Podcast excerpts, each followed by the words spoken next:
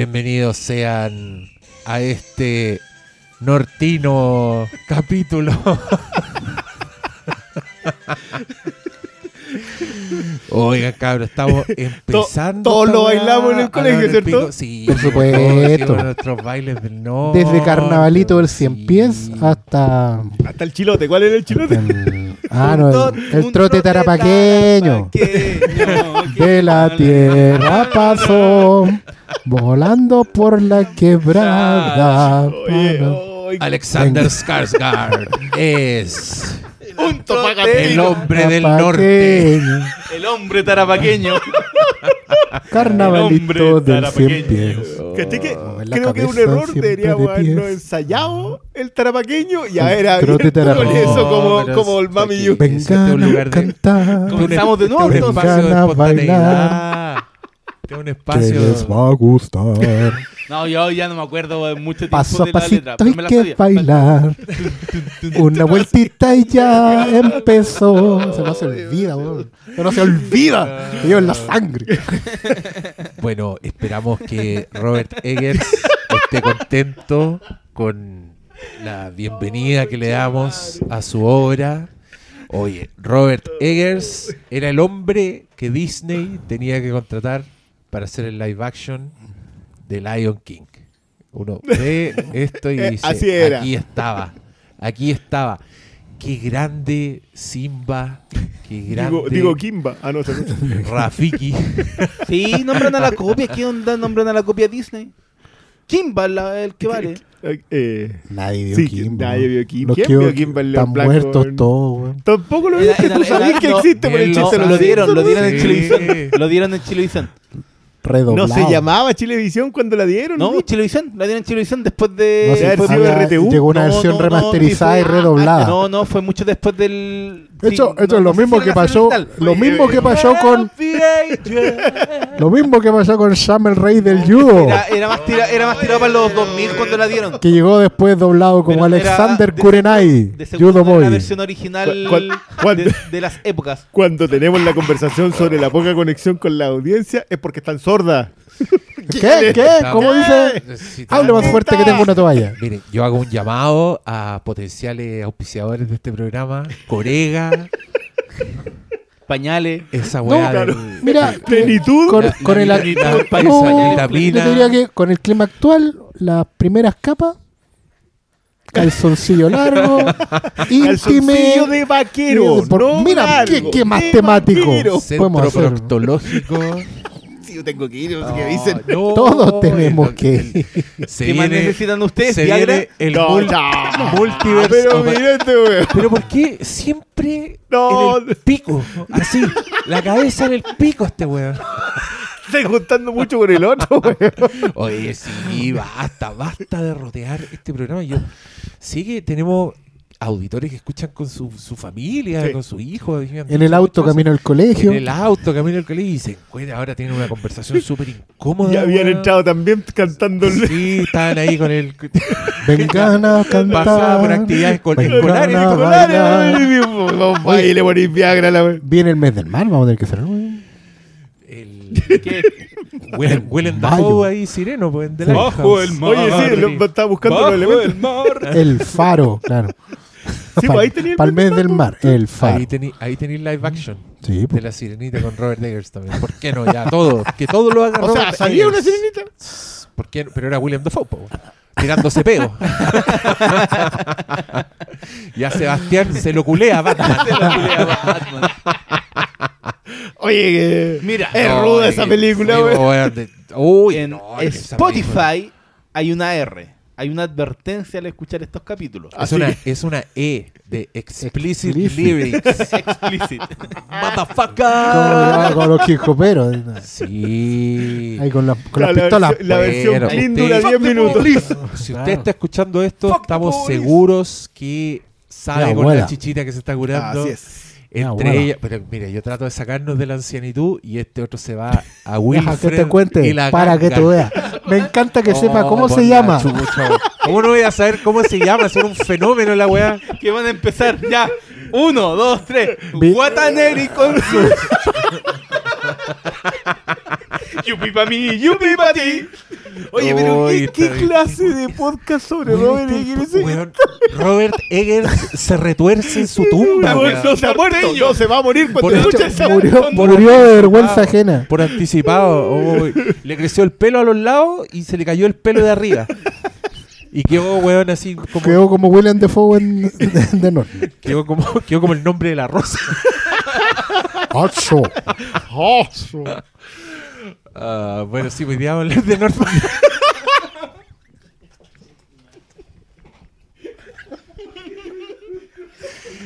Oh, el problema es que grabamos Charquicast TV antes. Entonces Y era ahora- más ordenado que Sí, ahora nos ap- apagamos la cámara. El doctor Malo se bajó los pantalones al tiro. Esta weá ya. Anda con la weón, empezó, empezó la pelea de espadas. Mal que a nadie se le ocurrió sacar una foto. no- nadie se mandó un, lu- un Luchito Jara. Eso es lo que creí.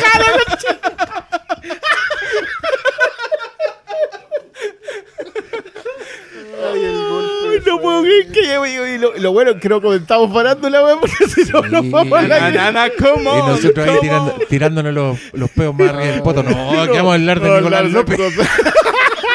Luchito Jara, cruzando espada. Puta Na, na, na, ay. Bueno, Ya yo no sé ni cómo volver después de yo esto. tampoco, yo creo que deberíamos cerrar este capítulo y una hacer otro. Ya partimos de nuevo. Voy a escuchar este podcast sobre Nordman, a ver qué tal, pum. Ah, Luchito Jara cruzando espada. Ya, pero igual le pusiste un tono No. así de, de que de feriante. Estamos vendiendo palta de pronto. Puta, no iría mejor si tenemos palta. Oh, la cagó, weón. Veríamos ganancias. Debería decir la No. partida. ¿Cómo están las cosas vendiendo aceite, weón? Uh, ya, pero eso son palabras mayores. ¿Tú le echas aceite a la palta? Sí. Aquí no ¿Le echas aceite a la palta? Por eso, ¿le echas aceite a la palta? Cuando era chico le echaba, Ah. ya no. Ah, ¿viste? Millonario. De partida tiene palta. ¿Qué otra weá hacía? Y prendía ahí los cigarros con Eh, billetes, weón. pescaban eh, un pan, le echaba aceite y sal. Ah, y eso lo ya, Y que- eso lo tostaba pa' y que después no, de eso no, voy todo. que no, Sin que- sin tostada. Si no, y, pues no hay tostada ahí en intemperie, po. Y le echáis un poquito Sí, de ajo y que los palitos de ajo. Hay que, hay que a- volver a aterrizar el personaje. Se desperfiló con el aceite y la palta, entonces tuvo que Ah, no, Shit got real, bitch. y de pronto está ahí en el faro tirándose peos. Oh, le gustan los peos Con el a bosque. Robert Eggers, weón. Robert Eggers es una persona que en algún minuto dijo: ¿Saben qué le falta a las películas ambientadas en época? Weá asquerosas. A las películas de A24, Sí, sí. que, que- que deben ser más hediondas. Sí. Eso dijo Robert Sí, no- no- Las películas no deberían ser más hediondas. Eso, deben pasar películas Volvamos al odorama. Vamos a hacer una película en la época de la bruja, pero hedionda. Vamos, acción. Y Ana Taylor, yo, ahí- ¿y cómo hago ese hedionda? Ahí están perdiendo un mercado. Deberían pasar con un papelito que lo raspan contra la piel y después lo lían. Olorama. El. Holograma. Oh, y depende del cine donde lo veis. Pues si lo veis en el IMAX, Depende del cine. IMAX, cines y cines. donde todas las películas huelen como Robert Eggers. Sé que estaba pensando en los 4 de X y me preocupé. Ah, no, pero ahí salen olores más agradables. po. Por eso mismo, imagínate, va- vaya a ver de Nordman en 4 de X. Uy, no. ¿Y cuándo te mueven el asiento? Cuando se baja el... Pucha, igual tiene secuencia en donde te pueden mover el asiento. Sí, sí. Y eso puede ser interpretado de Muchas de formas. múltiples maneras. Oye, ya, volvamos a esta Ya, película. yo creo- yo creo Tratemos que- de Yo debo enfocarnos, güey. decir, Bueno, no estamos en pantalla, lamentablemente, pero yo creo que tengo acá un titular A ver. eh, que nos permite hacer la conexión directa de lo que estábamos hablando con Norman. Entre el trote, entre el trote. Claro, el titular es... Ah, muy bien. Qué buena pasada. Muy- El hombre del norte usó genitales CGI durante las peleas, escenas de pelea al desnudo. O, sea, hubo pelea de espadas. Sí, ¿Tú crees que por un tema seguro? por supuesto. De hecho, creo que lo comentamos en la sala de cine a la que ustedes, amigos, si fueron, ya tendrían la Es- respuesta. es- esa, esa conversación de la sala de cine, yo ¿Mm? eh, no sé si fue una decisión editorial o salió nomás, pero eso ya no, no lo vamos a estar registrando. No, Los Flickers Live son Flickers Live.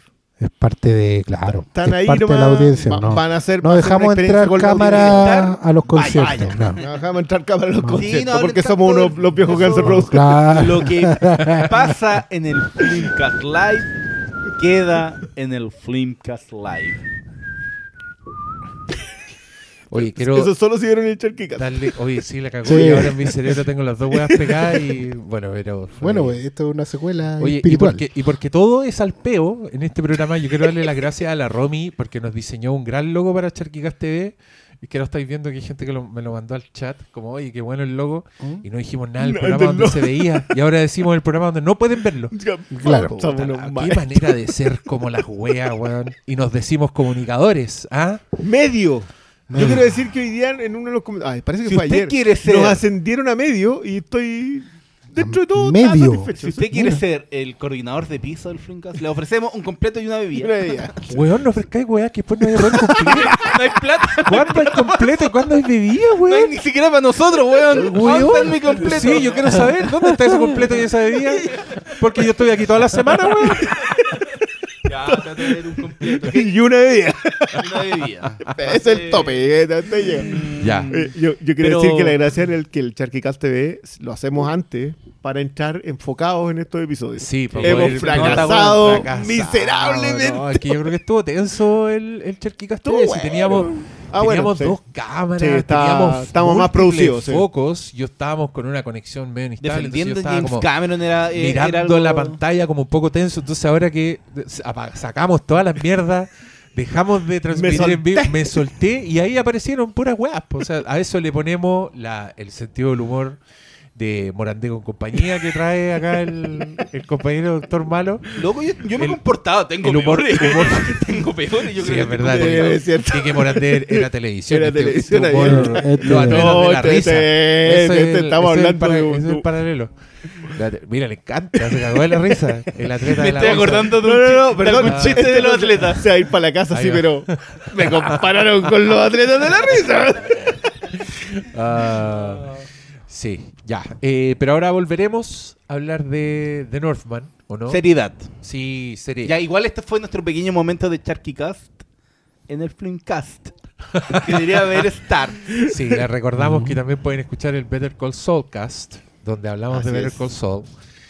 Y, Y el Solocast. ¿Cómo se llama lo que? lo que- Los monólogos todavía no tienen- Monólogo. Ah, no, ese Flimcast presenta. Sí, monólogos, monólogos del Flimcast. Monólogo- Flinkas presenta palabras al cierre.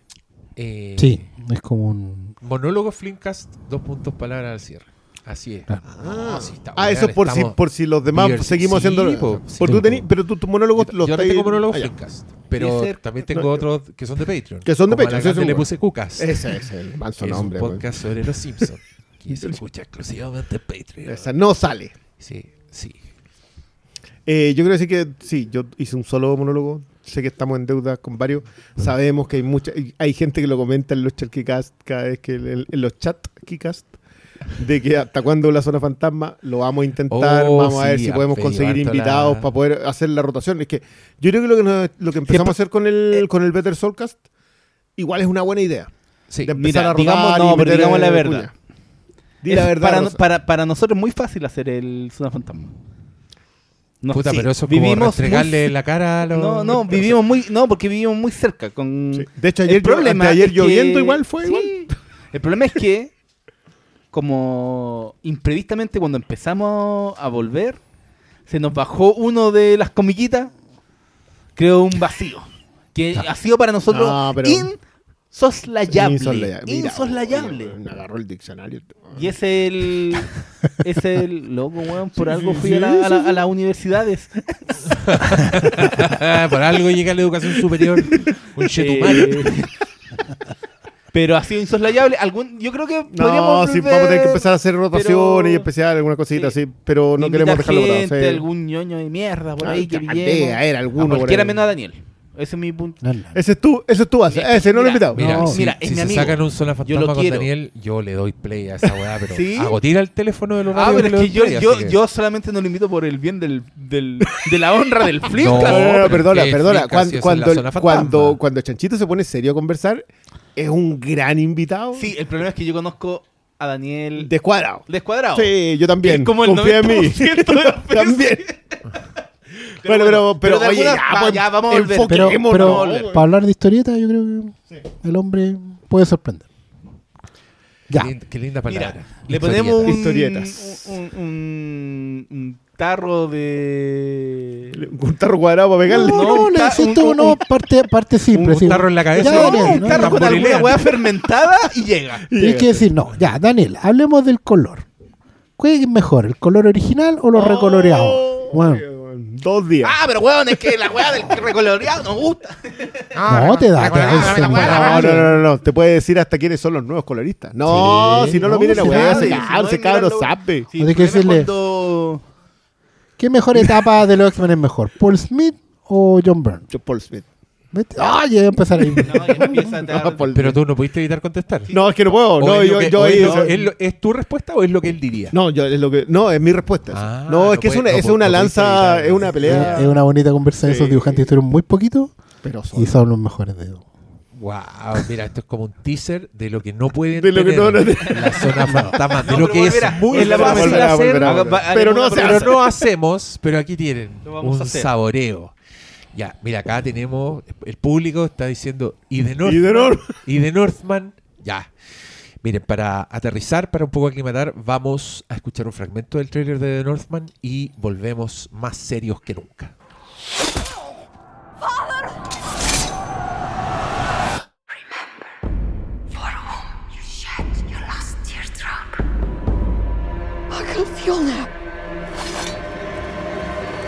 For whom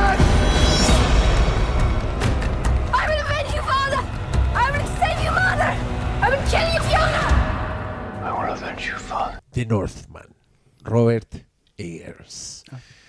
Flinkas Life, película con la que hemos vuelto a los grandes eventos. Por favor, estén atentos porque queremos hacer más cosas, pero no es tan fácil como parece. Pero lo vamos a lograr.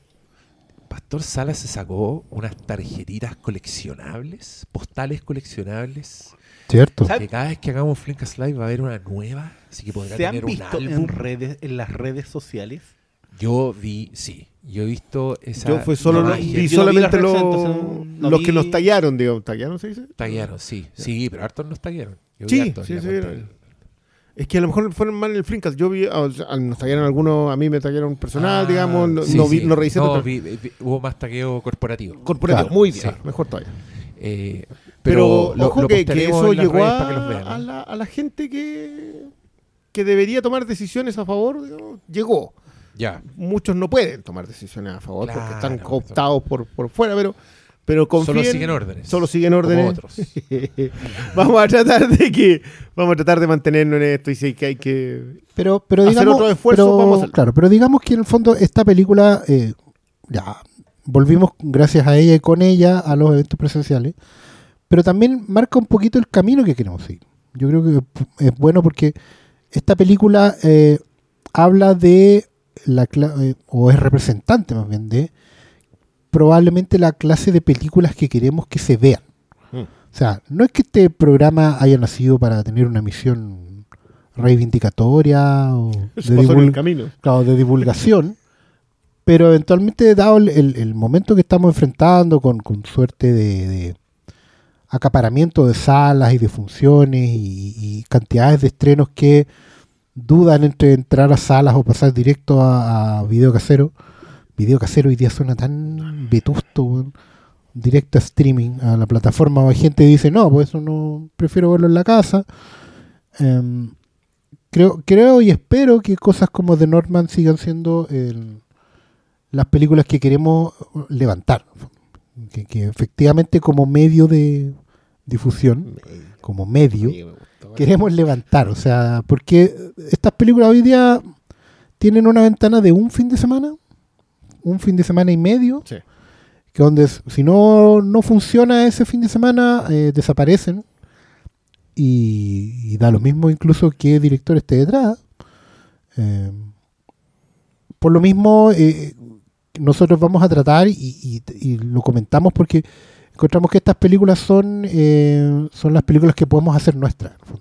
Y no me refiero solo al Flinkas, me refiero a la comunidad completa. O sea, películas que ustedes quieran ver, películas que ustedes deseen eh, experimentar, compartir, eh, vivir la experiencia de tener una sala que está completamente enfocada en ver la película, que llegó a ver esa película y no la decidió en la sala, o sea, en la fila antes de entrar, ¿ah? porque era la que estaban dando nomás.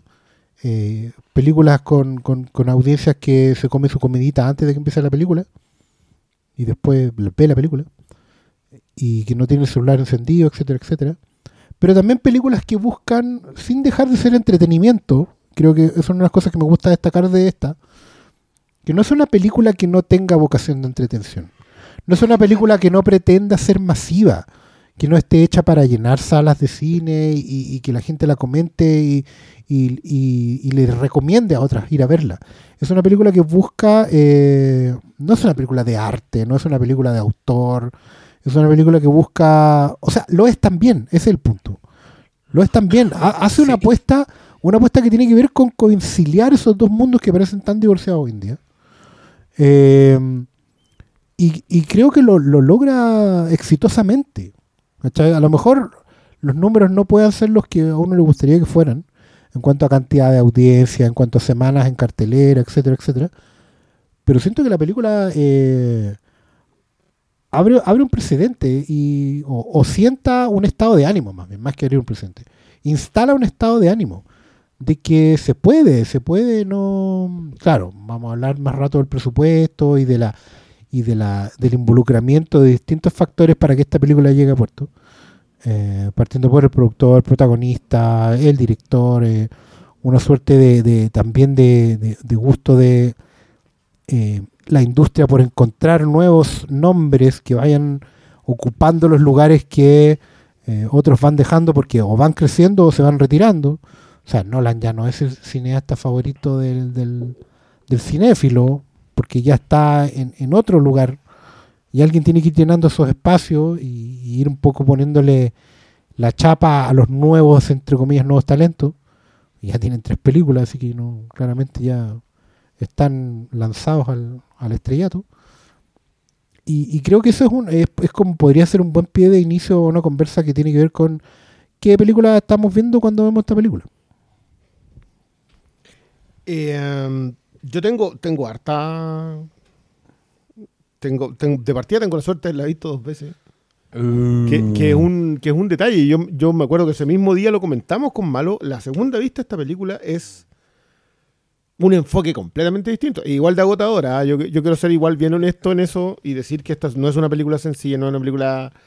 Pero, pero es agotadora en el es- mejor de los sentidos. No es compleja. No, eh, no es que con la segunda revisión te hayas dado cuenta de algo nuevo, No. sino que te permite como apreciar eh, cada permite- recoveco. Entonces, Exacto. ¿cachai? Es como. Entonces se te no, es, no es una película en donde tienes que verla dos veces para No, entenderla. no, no, no, para no, no, nada. no. Yo creo que se disfruta más en la segunda pasada justamente porque eh, la primera impresión es puramente estética. Esta es una de esas películas que la primera tanda es en la forma y, y- y con el gusto de sentir que tú estás viendo una forma muy bien lograda. Y en la segunda tanda, en mi caso por lo menos me pasó que em, sentí más la estructura dramática. Eh, y concuerdo completamente contigo a propósito de que esta es una de esas películas en que, que es un híbrido muy particular entre el tipo de película que se supone que las audiencias eh, adoran en esta pasada, que son las que las audiencias persiguen, que son películas de acción, que tienen secuencias de acción muy brutales, etc. Y que creo que está con la misma vieja historia. No hay mucha profundización en la historia. La hemos hecho el chiste del León y lo podemos seguir haciendo durante mucho tiempo porque está ahí. Eh, pero creo que lo que logra eh, Eggers con el atrevimiento, yo, yo- yo creo que igual Eggers acá se, se pasa un se pasa un pueblo, pueblo y medio, en, en el mejor de los sentidos, pero igual se pasa. O sea, esto es una película excesiva con, con el gusto del exceso. Eh, creo que se enmarca completamente en la obra de autor. Creo que es- eso es algo que tenemos, yo creo que, que- que va a dar gusto conversar de que lo que más nos hemos encontrado con Eggers ahora es que es un tipo que tiene un cuerpo de obra. Y en una tercera película eso pareciera más fácil de lo que es. No necesariamente se da. Eh, creo que destila muy bien los- las dos vertientes. O sea, la, la vertiente dramática de estructura clásica la destila a la perfección hasta reducirla al cuento folclórico. Creo que Eggers vuelve a ir a la fogata. Que, eso es algo que, que a mí me encantó. Y eh, elige una un espacio en donde hacerlo, el marco, el escenario vikingo en donde, donde va el folclore, también lo ocupa muy bien, desde la mitología hasta la, hasta la relación con la mitología. El factor cultural acá pesa mucho y, y de nuevo, Sociocultural. Socio- sociocultural, yo creo que igual no sé si expande. Yo, esta, esta es una conversa que teníamos con Malo en la tarde. eh, a propósito de, de que yo encuentro que en The Witch, más que el, el cuento, más que el origen de los de Salem, por un lado, yo creo que en The Witch explora el, eh, el mito fundacional de Estados Unidos. Que, que fue algo que hablamos en el podcast de, de- de The Witch cuando la elegimos. Por cierto, creo que la elegimos la mejor de, de su año. No, pero estuvo bien arriba. Ya. Yo creo que la pusimos en el número uno, pero, pero puedo estar. Puedo, puedo, puedo- puedo equivocarme, ¿no? Pero sí, si no, Habría estuvo muy, muy arriba. Pero deberíamos No, revisar. los auditores hacen esa pega. Pero no vamos a hacer eso. Ahora, eh, Sí, no, pero tú decías, no, eso, tú, decías lo de que el- la bruja era eh, la reconstrucción de cómo se forjó. Estados Unidos, claro. o sea, Estados el, mito fundacional de Pero Estados yo creo que en Tenorman, y lo estuve pensando después de nuestra conversación, fue que aquí ves cómo se forja todo eh, la cultura occidental. Eso fue. Yo también estuve tratando de darle la cuenta si es que iba a algún lugar. Y yo creo, que, puede, sí va- puede yo, por creo- ahí. yo- yo creo que va Por algo al- te presenta a los hijos. te va a lo, sí, lo hijo, el, el, el concepto del legado, pero también eh, cómo eh, Occidente se forjó en base a lo A un ciclo interminable a- de violencia, de y destinos manifiestos. de príncipes y reyes, Y reyes. que es algo que no se terminó hasta el siglo pasado. O sea, Y hay algunos que básicamente, permanecen- po- básicamente porque lo ejecutamos en, Sí, en- y hay, en los pero hay- primeros 20 años. y- y- y- y hay algunos que permanecen hasta el día de hoy, eh, pero ya como algo casi extraterrestre. Sí, son, y son un adorno. y son el adorno, pero es cómo se construyó el concepto de todo Occidente desde cosas básicas históricas de que la exploración misma siempre fue amparada por los reinos, ¿cachai? Eh, desde los viajes, desde la época de los viajes, de, de la guerra entre Portugal y España, hasta la propia exploración británica hacia, hacia el oriente, la cuestión de la sede y bla, bla, bla, todo. Entonces, ¿cómo se forjó Occidente en base a esta cultura de reyes, de súbditos, de, de explotación, de la esclavitud? Y, Yo- y creo que ahí... Te apoyo diciendo que en realidad esta película demuestra que estos locos vivían del pillaje, o sea, salían a otros lugares a matar gente, a empezó- poder, a- claro, a, a, a asaltarlo y después se devolvían a su casa a tener reyertas entre aristócratas. Que es básicamente la definición de Europa. y por, y por extensión América. Y, y, claro, pero nosotros fuimos en primera tanda, fuimos parte del pillaje y después los que se quedaron acá preservaron lo anterior, pero con- sin título. Después, eventualmente, el capitalismo le dio títulos, pero de otro tipo. Pero, pero creo que eso es como más la conversa para adentro. Pero, pero sí me pasa que- lo que te decía, que, siento que el cuerpo de la hora está, que siento que lo que destila está, que me gusta mucho el quiebre entre las tres, mm, entre las tres formas, la idea de la profecía, la idea del, de la conexión eh, espiritual que tienen todos los personajes y la brutalidad de la película. Siento que esta película no, no le hace asco a nada desde matar niños, quemarlo. eh, las secuencias de batalla son una preciosura. lo- lo- el, el plano secuencia del, de, diría yo, de la segunda escena es bueno, exquisito, porque más encima también se siente muy práctica, como que esto lo mencionaba también Sí. en el live, está muy bien invertida la plata. Claro, los Yo aquí no efectos no- visuales son para ocultar o claro, es- están hechos para no verse.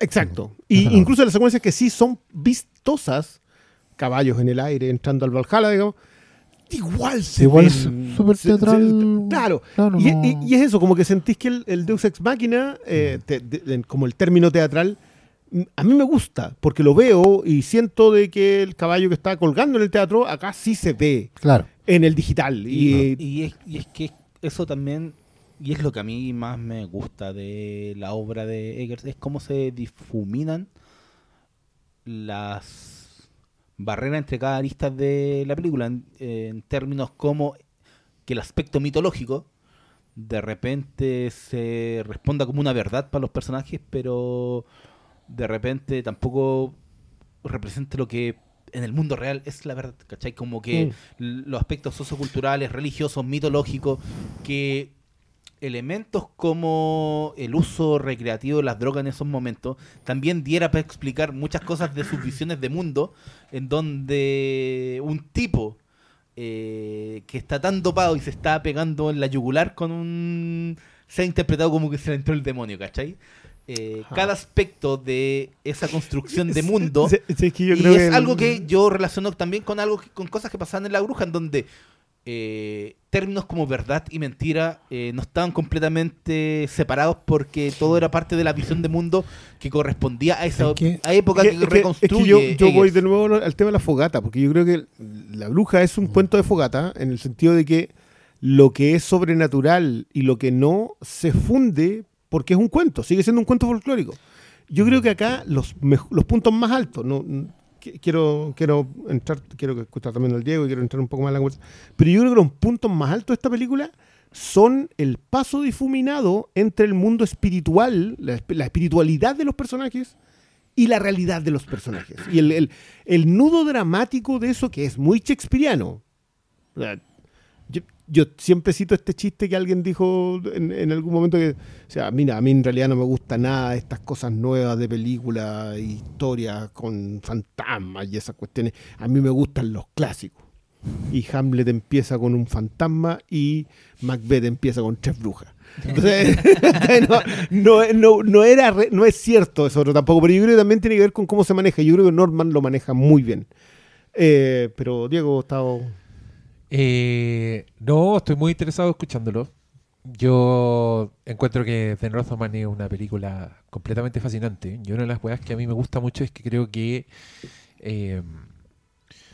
puta, eso que, que decís tú para mí fue como un estado permanente en esta película. Creo que eh, está constantemente en un estado bien puta, espiritual, eh, fantasioso si queréis, pero una fantasía bien, bi- bien de adentro, una fantasía desde la realidad de los personajes, si es que Mm. tiene algún sentido lo que estoy diciendo. Pero completamente, creo yo. eh, y eso sumado como a lo comillas, a la simpleza de la historia, porque es una historia simple. eh, hemos bromeado con que el Rey León, sí, porque tiene, tiene esta estructura, está basada en el mito que inspira a Hamlet, entonces tiene como todo esto, esto- estos hitos dramatúrgicos.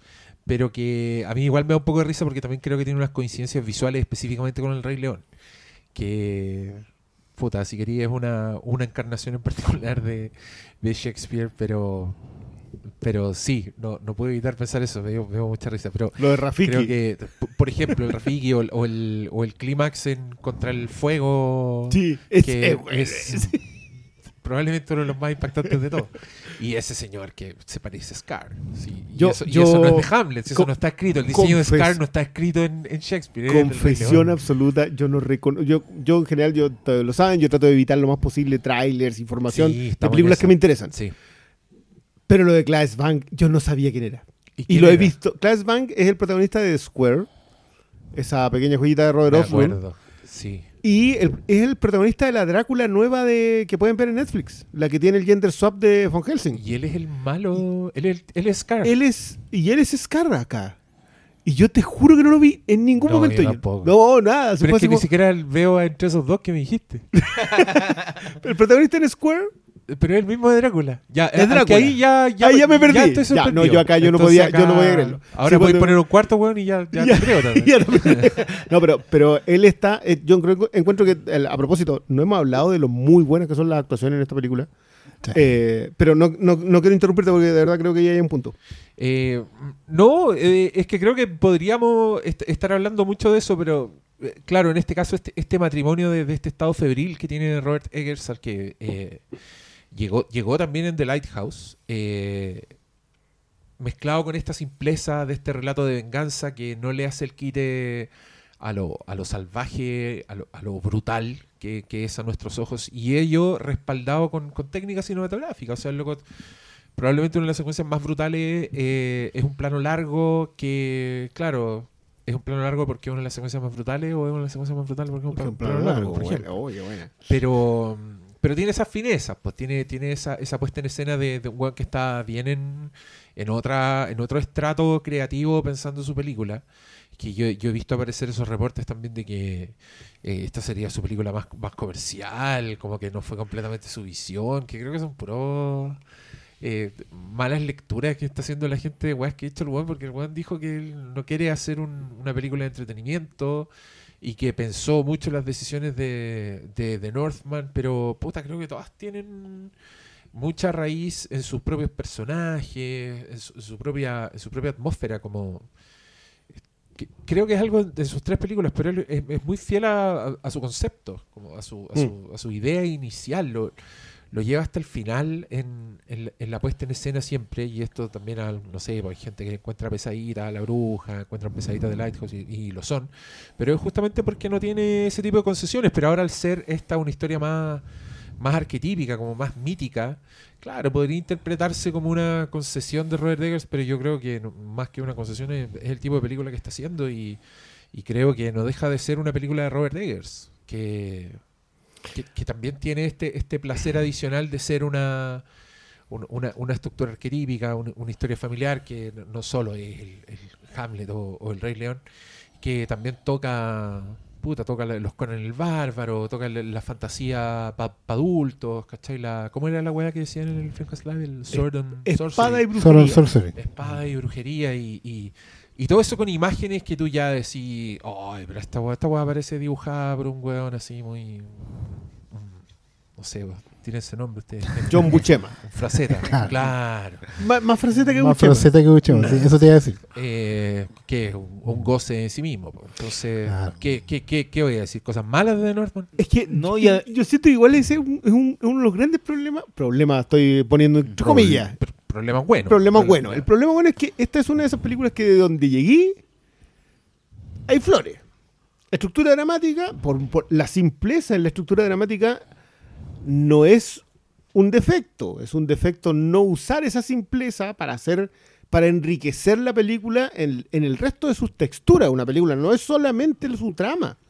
Esto es, como como es la frase, si es vengar al padre, rescatar a la madre, matar al tío. No son las tres. El loco se va remando diciendo eso. Básicamente podí, podí dibujar un árbol sobre un telón. Que un Ese, árbol es una eh, cosa muy simple, ese depende ese es del el tipo de Hakuna. Matata de esta película. Exacto, eso es que uno mataste esta película, es lo que cantáis. Que te- Pero, pero, eh, sí, esa, esa, es- esa es la. Eh, eh, esa es la cuestión, es que podí, eh, una de las cosas llamativas de esta película es que uno puede celebrar el diseño, eh, cómo están recreado cada set, la forma en que Roger Eggers hace uso de la cámara. Eh, se pueden tirar mil flores visuales de la película porque se nota que costó 100 millones de dólares. Pero y se tiempo- agradecen lo bien ocupados que están. pero al mismo tiempo se puede notar la textura del mundo que recrea Roger E- eh, Eggers, que, que, que va desde detalles tan viscerales como la secuencia en donde el deporte vikingo, si se mete un cabro chico, va a terminar con un palo en la cabeza, Sí, claro. hasta eh, factores como eh, la propia relación que tenían con el entorno, con pequeñas secuencias como cuando está la cuestión de los pájaros y están viendo los pájaros afuera y Sí. ellos están como en, las, en esas casuchas dentro del- de la tierra, La ¿cachai? relación con Eh, los lobos, con la los osos. Con los lobos, con los, con, con- con los canes que tienen, eh, la propia relación con la tierra. Entonces, la textura que logra esta película eh, le crea una dimensión adicional que, sumado a este relato en donde toma la historia eh, que inspiró a Hamlet, a la historia que era se contaba a los nórdicos antes de que Shakespeare llegara y creara Hamlet, Claro. eh, le da otra textura, ¿cachai? Entonces, claro, pueden haber elementos que sean arquetípicos y simples, pero creo que la película está lo suficientemente texturizada como para que exista una riqueza en donde uno simplemente como en el GIF de del lobito saliéndole eh, des- desencanjándole la mandíbula.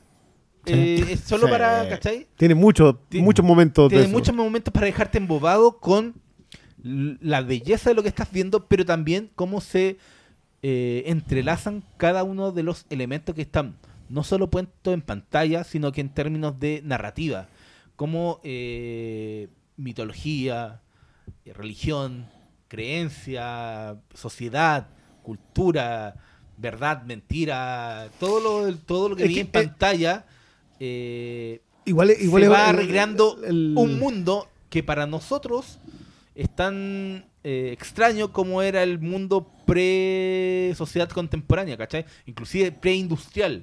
Un mundo en donde pescaban a los esclavos, eh, donde no había concesiones, si no les servía y te quemaban adentro de, de una choza porque era más simple de manejarte, Sí. más económica, dirían actualmente. Tenía que estar más higiénico. ¿Cachai? Eh, la forma de, cómo reconstruye ese mundo. Y a mí Es que- me- realmente hay momentos en donde me transporta a una sociedad previsión contemporánea que es cuático. Entonces, todo, toda esa textura, eh, para mí no tengo sino que celebrar. Y con todos esos elementos de difuminado que, es, que caracterizan a la obra de Eggers desde La Bruja, también en la película anterior, y en donde se nota que el loco tiene algo que decir y por qué lo quiere decir y para qué, ¿cachai? Eh, A mí me gusta, y me no gusta tengo- que. No tengo sino cosas eh, a favor de que decir en esta película. A mí me gusta justamente que todos esos detalles que coloca Eggers en, en sus películas, y particularmente en esta, ese uso del detalle de, de- de la investigación. Dos años, no sé cuánto tiempo investigando, porque va muy al detalle, va, mu- va muy a la. a- claro, a los libros que a están los en alguna libros en biblioteca. alguna biblioteca, claro, de, de- de ser una investigación muy análoga. Pero también tiene que ver con, esa vocación, que encuentro que es un, un gran logro en esta película, esa vocación de no tratar de conectar a la audiencia a través de una identificación. ¿Ah? O sea, estas no son películas que caigan en el, entre comillas, vicio de colocar a gente contemporánea, sensibilidades contemporáneas en historias de época. Que siento que, que es un que es algo, es un- una práctica que puede haber tenido una intención noble en su origen, pero que hoy en día es un vicio. Y no me refiero necesariamente a colocar actores negros haciendo roles históricamente blancos, ¿ya? No, no me refiero a eso, no me refiero a hacer a Sherlock Holmes, eh, ¿cachai? Eh, asia- euroasiático o lo que sea. Me refiero a buscar que la audiencia moderna reconozca las diferencias que, tiene con lo que está viendo en pantalla. O sea, amigo, hay 1500 años entre eh, ustedes y nosotros. Pero que la conexión venga dado por el, la verosimilitud. Cuando Eggers trabaja, trabaja el nivel de detalle, la construcción del mundo, la puesta en escena, la reconstrucción histórica y, y cultural, más que histórica, porque al final hacer un- una película como La Bruja no tenía que ver con eh, hacerte saltar del asiento. No. Tenía que ver con, con- con agotarte física y mentalmente al, al- al transportarte a una época que ya no existe. Encuentro que es muy noble eso que, de que Robert Eggers haga eh, justamente eh, máquinas del tiempo y, y del espacio, que, que- que es muy bonito. Incluso yo, de- cuando los Lumière inventaron el cine, en el fondo, lo único que podían filmar y pasar películas era de lugares que existían. Pero lo que le permitían al espectador que veía esas películas era poder viajar a esos lugares donde nunca había estado. Particularmente en una época donde tú no podías viajar. Hoy día nosotros, yo puedo sentarme al lado de mi hijo, agarrar Google Earth y nos podemos poner a pasear por la plaza de Ucrania. Lo podemos hacer. Porque hay, hay unas fotos, ¿cachai? Hay una captura, hay fotos satelitales, etcétera, etcétera. Tenemos la posibilidad de hacer una experiencia como esa. Pero no necesariamente podemos percibir los detalles, los olores, las texturas, la cultura, el estado emocional de ese momento. Entonces, Eggers sabe que tiene una herramienta que es el cine y puede construir algo con ello. Y de hecho es muy noble porque efectivamente eh, a él le gusta, probablemente por una cuestión personal, está toda, todo el mundo precientífico. El mundo antes de que la humanidad alcanzara la gran revolución que implicó inventar el método científico. que algo que hoy en día es es súper relevante de colocar en perspectiva se porque, porque se niega hoy día, loco. Hay gente que niega el método científico. Y el método científico es tan simple como poner en duda una, plantear una hipótesis y poner la prueba. Hasta que te dé el resultado. El resultado que te tiene que dar. Entonces, ir a ese mundo precientífico donde no estaba, donde los límites entre realidad y magia no existen porque es uno solo, el mundo es uno solo, Cultural. cultural. Mm. Ya, y reconstruirlo, incluso en un lugar como en, en el faro de Lighthouse, donde ellos estaban tan aislados. De hecho, la, la- la conversación en esa película es que ellos están tan fuera del mundo que vuelven a un estado pre.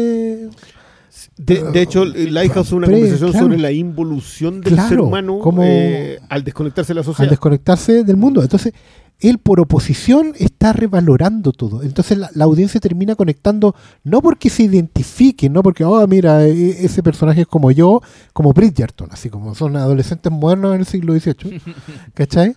Sino que, eh, es decir, hoy son tan distintos, pero están tan realmente construidos que los entiendo. Transportarte a una época que ya no existe. Exacto. Claro, yo, voy a pero- reco- yo voy a recoger lo que decís tú a propósito de la, del transporte de nuestra, nuestra visión cultural a otros momentos culturales. Porque yo creo que igual esta película tiene por ahí una frase eh, que, de- que define muy bien eh, esa posición.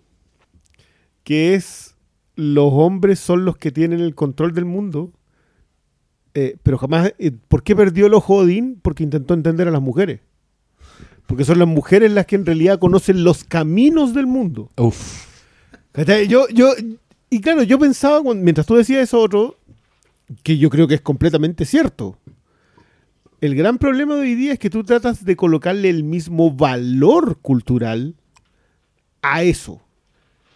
No, no, eh, que tiene que ver con esta idea de la superioridad moral, que hoy día nosotros somos mejores que los que vinieron antes que nosotros. Y que yo creo que toda generación se enfrenta a eso. O sea, nosotros nos nos creemos mejor que nuestros padres, y las generaciones que vienen ahora se creen mejor que nosotros, y así va a ser durante mucho tiempo más. Pero lo que logra Eggers con eso es decirte, ¿sabes qué? Eran las mismas inquietudes, solo que el avance era distinto y la conexión era distinto. Hay una muy buena conversación que Y yo la creo- respuesta a la mano eran distintas. Exacto, la respuesta a la mano por lo general tenían que ver con la mano. O sea, ¿qué, qué herramienta tu- tenías tú para sobreponerte al otro, superponerte al otro? Hay eh, do- dos detallitos y, de- y- y- y cedo la palabra. digo. Uno, la conexión del personaje de Anna Taylor-Joy con la Tierra. Ella habla de su cultura es la magia de la Tierra. Sí. Ella habla con el bosque. ¿cachai? ahí? Mientras que este otro habla con los dioses. Y él habla con un dios y su tío habla con otro. Sí. Son adoraciones distintas que implican comportamientos diferentes. Eso, eso en una parte. Y la otra, el factor cristianismo. Yo esto se los comenté a ustedes de que a mí me pasó viendo esta película que yo siento que cuando uno ha visto solamente las tres primeras temporadas de Vikingo, estéticamente y a nivel de información, esta película no te aporta mayormente. Es un tema narrativo, la gracia de, de Norman. Pero Vikingos explora la llegada del cristianismo a los países nórdicos y lo que les pasa a ellos cuando llega este cadáver colgado en un, en- un un palo, palo.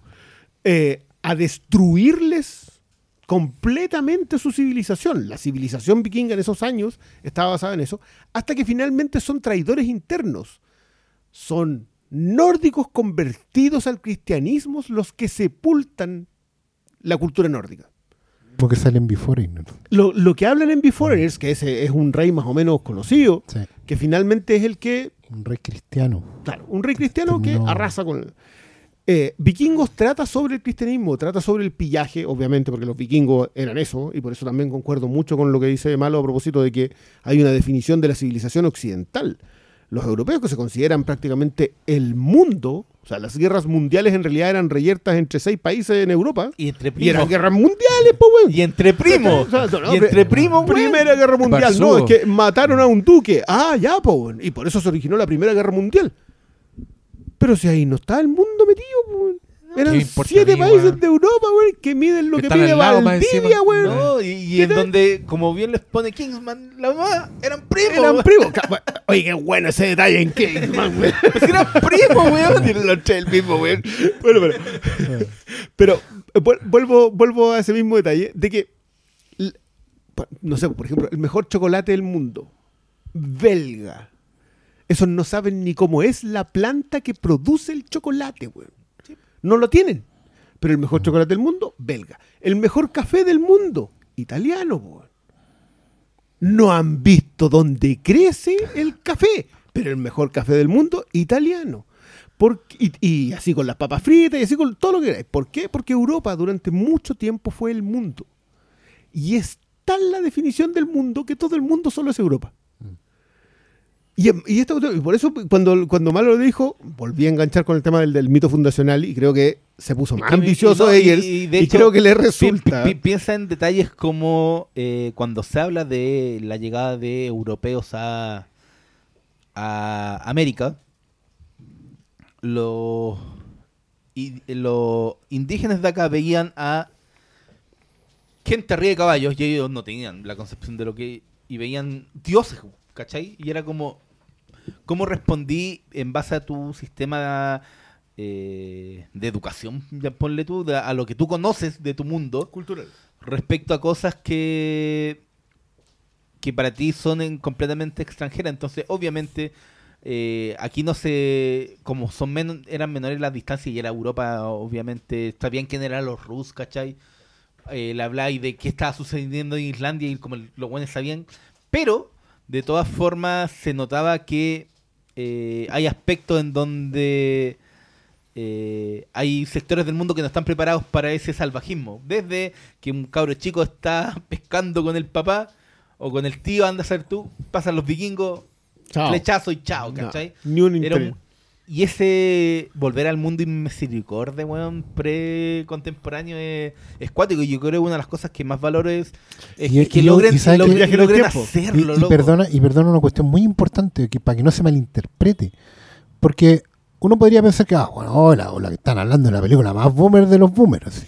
Están todos felices porque es puro, pura testosterona. y, que, que, amigos, no. De hecho, el, la construcción de, de un mundo tan violento, tan, tan impolíticamente correcto, ¿cachai?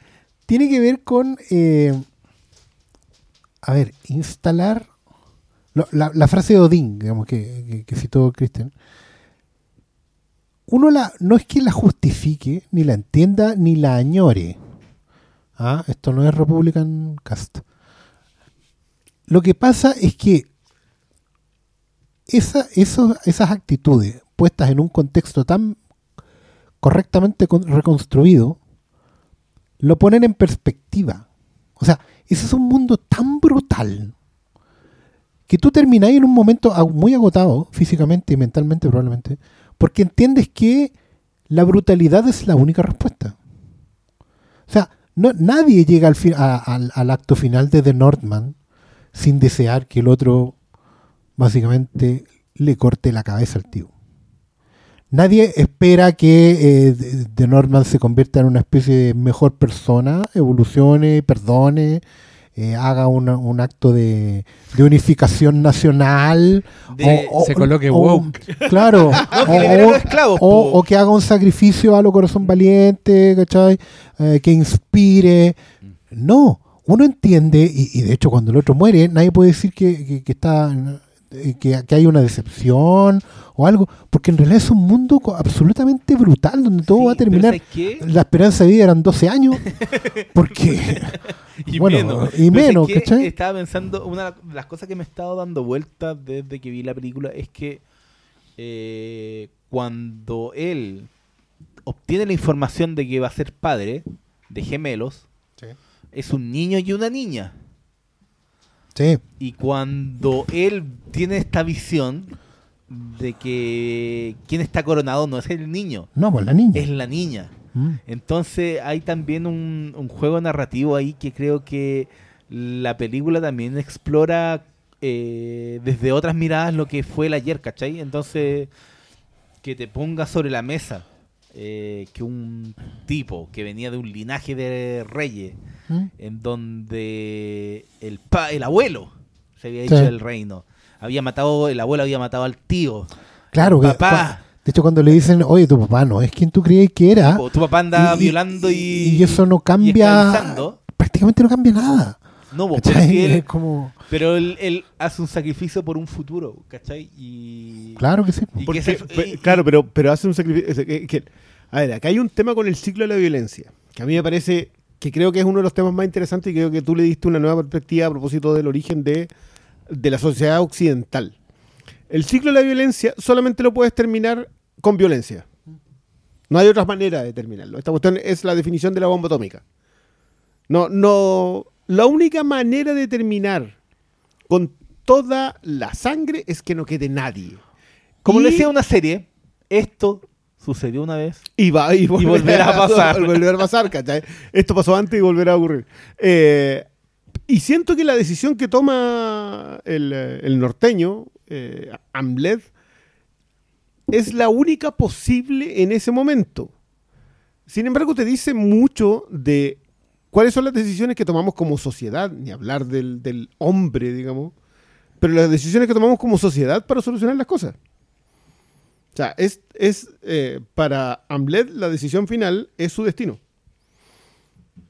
La solución a la violencia es su destino y es violenta. O sea, es, es literal pelea en volcán, ¿cachai? No es- y, y me encanta porque ahora no voy a poder ver el Rey León sin pensar en, en O pelea sea, en el rey- eh, eh, claro, el Rey León, el, el duelo de los destinos. ¿cachai? O sea, el, no, ¿cómo se llama la, la- el regreso del Sith? El duelo de los destinos. Pero no, porque el duelo de los destinos no era en el fondo Pero- con Darth Maul. Sí, ese pero el el duelo, tema, el pero- duelo pero de ese- destino lo repiten Claro, y le dan ya. otra connotación. más bueno. Eh, Y a toda zorra en momento yo estoy escuchando Porque, porque es un arquetipo. eh, Esto, esto también es importante para los, para los espectadores casuales. Esta película no le hace el quito a los arquetipos porque justamente intenta reconstruir con absoluta fidelidad lo que es. ¿Cachai? Un cuento folclórico, una leyenda fundacional, una historia del siglo X. ¿cachai? Una historia de la era del hierro, que no es la era de Iron Man, por si acaso. Es como cuando se llegáis a que, como diablo, eh, la gente de Asia tenía un cuento, una historia, una mitología tan cercana, no sé, pues, a los mayas, ¿cachai? Sí. O, a los, al- o a los del sur del Chile, o te ponía a trazar líneas en donde podía especu- especular y hacer teorías de que la de los avances de la humanidad y cómo se movilizaron desde la Es creación, bacán, pues ¿cachai? claro. pero pero la- el, el- el propio inconsciente humano como que va generando paralelos a lo largo de la historia que nos define a todos, ¿cachai? Y creo que el juego de, de Eggers es, es volver a ese tipo de historia, pero pero tratando de hacer ese rescate espacio-temporal que nos traslada, weón, y yo, con el que yo estoy fascinado, que desde La Bruja hasta ahora, ¿cachai? Con cada una de sus películas me fascina ver cómo pone en pantalla una historia vieja, pero al servicio de la narrativa, ¿cachai? No al servicio de la mera reconstrucción visual. Oye, aquí vamos a gastar mucha plata para reconstruir. o al, gancho emocional, eh, lo que decíamos. De- Claro, de y- colocar- y, y él, y él, claro, tiraba el, el chiste de que, que lamentablemente no era Mel Gibson, como para ver que esta película estuviera hablada en maya antiguo. Claro. Yo, Porque yo- lo que la- igual que- quiero decir que la emparentada con Apocalipto, que para mí esta Sí. película está igual de emparentada No, y- con, y- con Valhalla Rising no- no que era- con Apocalipto. Y no, era una él no lo decía en, en, en desmedro, él decía que puta, lamentablemente no ser haber tenido como es que, es que pero yo creo, yo creo que, igual ese tipo de accidentes no, no ocurre muy pero va, seguido, va weón. emparentado en, en, en lo que querían hacer, ¿cachai? Sí. Yo, los, yo veo parentescos con Valhalla Rising, con Apocalipto y lamento que ese tipo de películas estén saliendo weón, No, cada no, una no, década. pero, pero, pero yo quiero decir una cosa. Yo creo que el, el, eh, tanto Gibson como Eggers tenían vocación de película popular. Sí. O sea, más allá de que Gibson fue, la hiciera el en otro, Maya. el otro weón no. Ah. No. Yo, con todo el, amor Valhalla. que le tengo a, a Valhalla Rising, no sé si tanto a Nicholas Winding Refn, pero esa se le respeto, quizás es una de las que más le respeto. qué Esa buena. película es más hermética, man, es cerrada, es es- pesada, es densa, man, no tiene ni una, esa sí que no tiene ni una concesión, ni narrativa, ni de trama, nada, nada, nada. nada. Eh, pero Mikkelsen está tremendo. Sí. O sea, de hecho, creo que ahí, pa- ahí yo dije, oye, ¿quién es este weón? ¿Quién es- quién es- quién es- A ver, fue como cuando, cuando salió en cuestiones conocidas, ¿cuál es ese? El, de- El ese de que salía en era- el de Valhalla, esa película. de- Yo creo que igual Ah. Valhalla Rising anda en paralelo con Casino Royale, Que como- lo cual como- lo hace más, más significativo. Claro, como bien se dijo una vez en cierto local de venta de formato físico, eh, no trae subtítulos en español, pero no importa. Pero no importa si esa weá que- Tiene como tres diálogos. Valhalla Rising hablan como 10 minutos. Ahí po, con la guerra al fuego. Que, Oh, que- por Dios, ojo, qué que, que viene con doblaje. que- que viene con doblaje. ¿Qué tiene el doblaje? Nada, pues si es lo mismo. Ah, hueveo. claro. Que- que En vez de woof, dicen U. que en español se dice U. No, pero hay la, una- la, la onomatopeya que hay que traducirla y que yo de verdad Claro. hasta el día de hoy digo, ¿por qué hay que traducir las onomatopeyas? Y sí, pues hay que Hay traducirlas. que pues. traducirla, porque si no suenan iguales los idiomas. Sí, Como los po. gatos en inglés dicen meow. Meow. Meow. Y en español dicen sí, miau. miau. O los perros ladran woof con W. No, wow. No, pues, los perros no. gringos ladran W o F F. Igual yo no sé si he hecho el experimento cuando tú de decirle, estar en otro país y decirle al gato, "Cuchit, cuchit, cuchit". Y si Bueno, mira o no. No, a mí me pasó que estaba en otro país y no hay gato. Ah, bueno, cosa. po. ¿Dónde no hay gato? En Venecia. O en Florida no hay ningún gato. Ah, bueno, en Florida no hay. No hay puro- nada. No, hay ardilla, hay ardilla y ardilla hay aplastada, cuervo. tortuga cuervo. Cuervo. Cuervo. y lagarto. Urracas parlanchinas.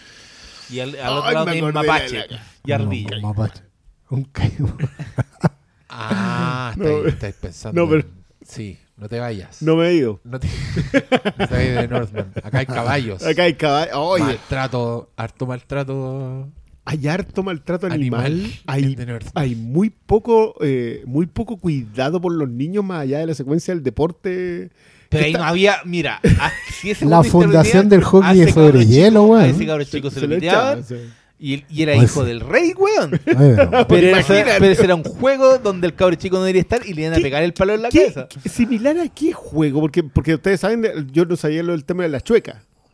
La Ya. chueca es un juego eh, americano que recorre desde Canadá ¿Ya? hasta los En, mapuches. en- los, un- en- los aztecas tenían esa weá del. con que- la pelota. Que es la pelota, con que, el- la pelota, que lo es mismo el origen del pasar por el aro, sí, Con el- pasar por por el el aro. aro. Pero es que a, a mí lo que me dio risa de esa secuencia, donde fundan el hockey sobre hielo, Era es eso. que funda- en el fondo fundan la con violencia. No, es que la violencia del hockey sobre hielo, pues. Sí, weones- Ahora se entiende. O sea, cuando, cuando lo- los más viejunos acá veían Super Gente Cobra, se recuerdan Sí, de, la, eso, la ¿cierto? secuencia del me béisbol. Claro, que era, era un béisbol, pero que estaba mezclado con hockey sobre hielo, básicamente. Y con, y con fútbol americano. Y con fútbol americano. sí, los sí, tres. se llamaba rollerball. Pero, eh, ¿Cómo pero se llama? Roy- es que era, era rollerball. porque era en el fondo, en el, en el diamante del béisbol, los buenos jugaban con, con equipamiento de, de rugby, ¿cachai? Pero tenían todas las reglas del hockey sobre Ay, hielo. que era buena esa saga, porque al final el infiltrado era el peor enemigo. Era muy buena esa. ¿De qué están hablando, nerds Del culiados? super agente Cobra. Ah, el super agente Cobra, ese es uno de los, de los primeros episodios que continúan así, que son una saga con, con continuará. Claro. Y era en este deporte que jugaban y que se infiltraba Cobra para poder encontrarse una... pues sabía que tenía un aliado adentro, pero nunca sabe quién es. Y finalmente es el peor enemigo que tiene dentro del, del diamante en el deporte. Es muy bueno ese un capitulón. Sí. Bueno, no sé por Porque qué. es No sé cómo llegué acá. Lamentablemente, hasta el día de hoy, no hacen la película que habían anunciado con No. Alexandre Pero- allá. pero mira, Creo que- es- No, ya ¿Cómo es? ¿Cómo es? Eso En general, sido hoy, déjame, decirte que en perspectiva, el, el anime ochentero, de final de los 70, es tan boomer hoy día que no hay forma. No hay cómo, no hay cómo, estáis cómo. locos. O La sea, mina el- de Cobra, ¿Por qué es boomer? ¿Por qué es boomer Lo que pasa es que eh, eh, es, todos esos animes Sí, yo, yo son- veía algunos. son, co- como un género en sí mismo, porque en el fondo eran, primero eran para adultos, pero para adultos que consumían eh, material sesentero. Entonces, No, es el pa- Superagente eh, es Cobra, lo que- Es lo que nos pasa con el espada y brujería, claro, pero Ya. extrapolado al anime. claro, el Superagente Cobra, por ejemplo, es básicamente un James Bond. Es un agente en, en perspectiva espacial. Cuando se tira todas las Es Jason minas. Bourne, de hecho. De hecho, porque claro, en el fondo está, tiene el rostro cambiado. Tiene la cara de Jean Paul Belmondo. O sea, más setentero no puede ser. Y todo el rato está tirando minas. Paralelo, ¿qué tenía? Eh, el Ojo del Gato, que era una serie de tres agentes, eran tres, min- tres hermanas que eran agentes espías ladronas. ¿Cachai? ¿Cuál de todas así, piernas más largas que Dualipa, etcétera, etcétera? Imposible. Oye, y- o, o sea, el otro igual, el City Hunter, que era más serio, porque Sí. era un policía bacán, y hay películas de City Hunter en, en, en Asia. Eh, Una con Jackie creo, Chan. uno con Jackie Chan, no, sí, el tío, el- pero igual es, una, es Pero un anime de señor, de de las no visto son casos policiales serios, drama. Golgo 13, pues. Sí. Otro, el otro es como el otro así policía, Mm. hombre de justicia, es como Charles Bronson, man, hecho. Mira, aunque le, hiciera, aunque le hicieras el proceso Carotas. Casino Royal, ¿Ya? que, que fue, digamos, dejar offside a, a James Bond, igual no podía hacerlo acá. Acá hay, acá hay un momento en donde si, te- si, si lo dejas offside, si, si dejáis que este personaje esté inválido por el paso de los tiempos, eh, todo el resto de las cosas que lo construyen ya no quedan. Yo creo que yo concuerdo con Sala, hay, hay ciertas cuestiones inadaptables hoy día. Y una de ellas es sobre gente cobra y en general todo ese cine, o sea, todo ese anime ochentero. Pero igual, por lo que me están contando, el director de Piranha 3D haciendo... Sí, pues sí lo anunciaron, pero no, No, hacerlo. no. había, había, había paño que cortar ahí, parece. Sobre todo que- por la psicoarma. Sí. ¿Qué es esa weá? La psicoarma era una cuestión que el loco tenía en el brazo y se sacaba como el- un brazo prostético y adentro tenía un arma que, que era lo wanted. Un cañón que dispara Disparaba con un la cañón, disparaba un plasma y ese plasma seguía como en Mira. wanted. se No, sí. sí, Otaku sí. culiao. Es que eso, eso es de No, antes de ser otaku. la weón. pre-otaku. Son yo monos quiero- chicos. Yo quiero decir, quiero decir algo. eh, yo grabé, estoy grabando en verdad, un programa que me demoraba harto en hacer.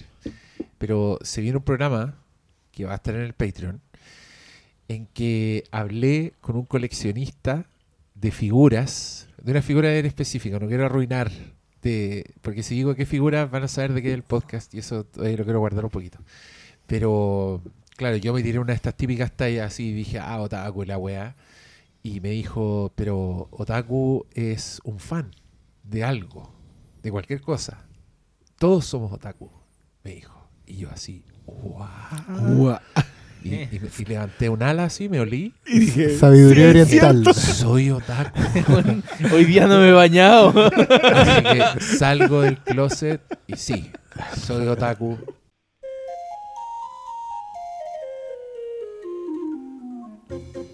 Perdón, perdón por interrumpirles este podcast tan pulento, cabros y cabras de mi corazón. Me dirijo a ustedes en este momento para invitarlos a mi Patreon, que es donde estoy subiendo contenido exclusivo, críticas, material de archivo, bloopers, hacemos un taller, de todo. Y los necesito. Estoy haciendo cosas muy entretenidas allá que ustedes se están perdiendo. Así que los espero en www.patreon.com slash Hermes el Sabio. No se arrepentirán. Y si se arrepienten, ¿qué tanto? Se salen de la cuestión.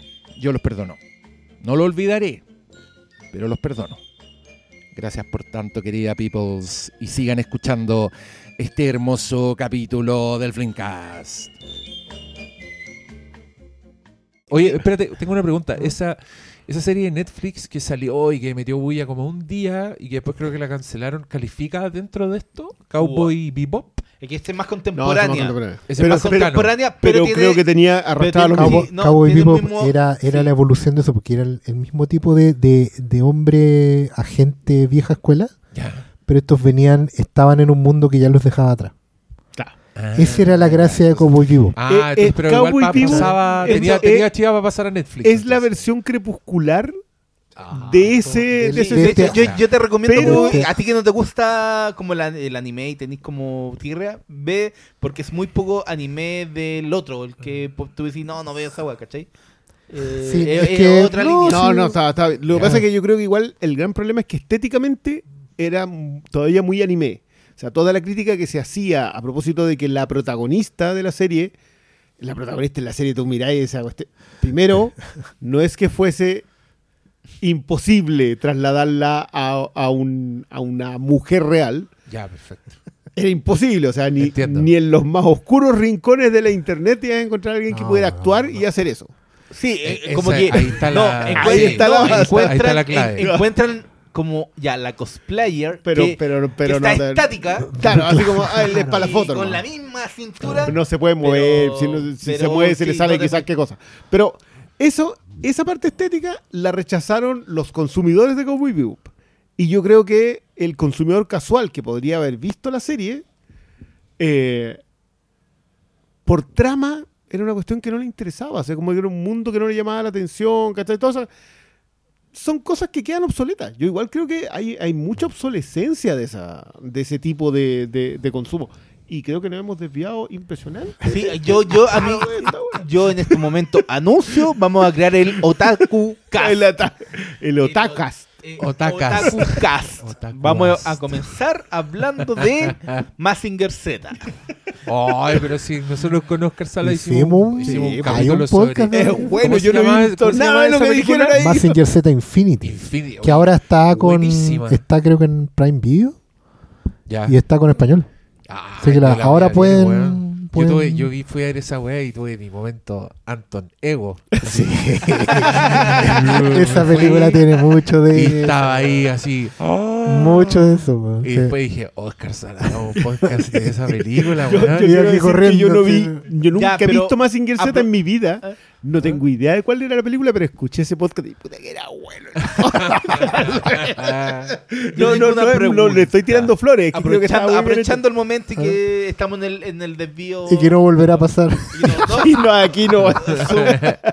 cu- que cuenten momentos Anton Ego que han tenido con lo que sea, con series, Ah, películas. no, yo tengo Ah. caleta. A mí me. A ver, Sí, pero... pero, Vale. pero nombres de los mejores. Tírate alguno. Puta, No, denle la ronda, déjenme pensarlo. No, yo, yo tuve, y, y- y se me repite, por eso lo voy a nombrar, eh, momentos Antonego en Spider-Man, de Raimi. Ah, qué bonito. Yo tengo, tengo, hay momentos en que son como, puta, esto es lo que yo leí cuando chico. Y no solo porque se vea igual, sino que se siente igual. O sea, hay, hay una cuestión que se me mueve adentro. No, no es... Y, y por eso yo tengo súper claro que ahí voy a estar siempre cargado a ese Spider-Man. Y he discutido con contemporáneos míos, que son fans de otro Spider-Man. Que Del son que más venía del, del que venía después, exactamente. o sea, yo siempre digo, este, este ni siquiera es Lee Ditko, este es Lee Romita. Sí. Es una cuestión muy ñoña, pero al mismo tiempo es gracioso para mí porque cuando yo era chico jamás leía un Lee Romita. Acá a Chile no llegaba el Spider-Man de Lee. Llegó el de, de otros escritores y llegó como a cuenta gota. Yo la otra vez subía cuando partió Moon Knight, serie que no he visto, por cierto. Eh, subí mi comiquita de Moon Knight, que está todo, ¿no? Ah, sí. cuando se llama Caballero Luna. Caballero Luna, así se llama. Así se llama y es una revista que llegó así chapuceada de, eh, de Colombia. Una edición número uno de uno, porque no hubo más. los colombianos compraron los derechos de Canones y se acabó.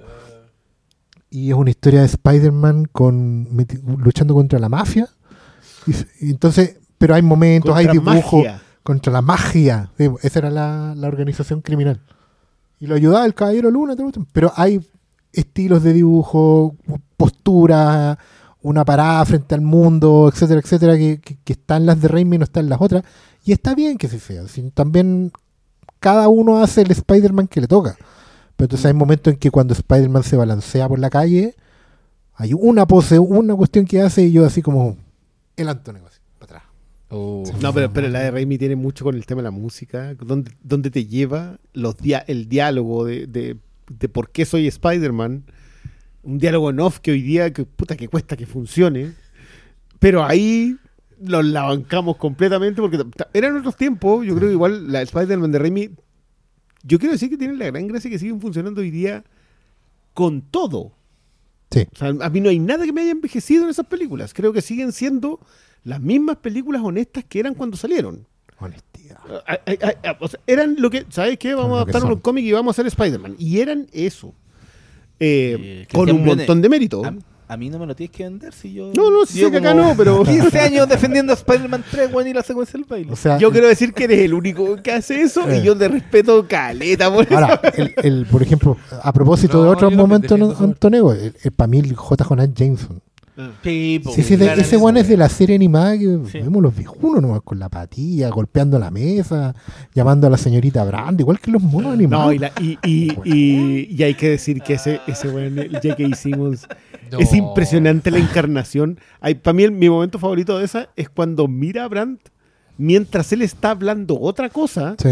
le hace el gesto de cuélgale el teléfono. Y mientras está. Listo. Bueno, ese es un personaje de una película de Billy Wilder. No, no, co- completamente. De hecho, creo que el bullpen, el, el- el del Daily Bugle, funciona muy bien así. Sobre todo con Roy Robertson, ¿cachai? Que llega- No sé, de nuevo, no sé cómo llegamos de Norman hasta acá, pero. Antonego, está el Antonego. Estamos, No, y- estamos en la ronda de películas, momentos Antonego. Es que son cápsulas de tiempo. Si al final, ¿por qué terminamos hablando de esto? ¿Y tú, tú po. momentos Antonego? Eh, estaba pensando, pero no, loco. O sea, como que así transportarme a. Y me hizo como cosas que me marcaron a mí de chico. Yo recuerdo Indiana Jones. Yo siempre. eh, yo nunca fui como fan de Star Wars. Porque yo no veía Star Wars en la tele, ¿cachai? En mi casa no teníamos VHS, entonces no. Y en ese tiempo, seguro no. Era de haber sido difícil. ten- Y no había Star Wars. po. No, pues no había Tenés Star que Wars. grabarla en la tele, ¿no? ya, Indiana Jones, pero no, no, no tengo como algo contemporáneo. Después que yo veía Robotech, hasta el día de hoy, puede haber sido Pacific Rim que me transportó un poquito a la época en que yo veía Festival de los Robots y esas cosas, ¿cachai?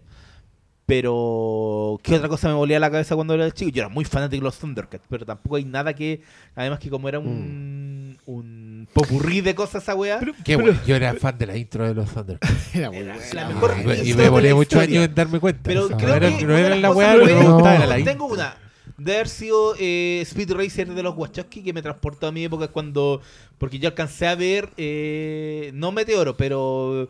El de. El otro, el de la fórmula. El que salía Niki Lauda. ¿Cómo se llama ese? Ese Eh, es Grand Grand Prix. Prix. Grand Grand Prix. Yo lo alcancé a ver cuando chico. Entonces, había una, había ¿no? una, una visualidad anime que que esa peli- que yo con Speed Racer yo rayé la pava y dije, weón, esta weá es la película más y yo creo que hasta el día de hoy sigue siendo el, el más grande live action de anime que se ha hecho hasta ahora.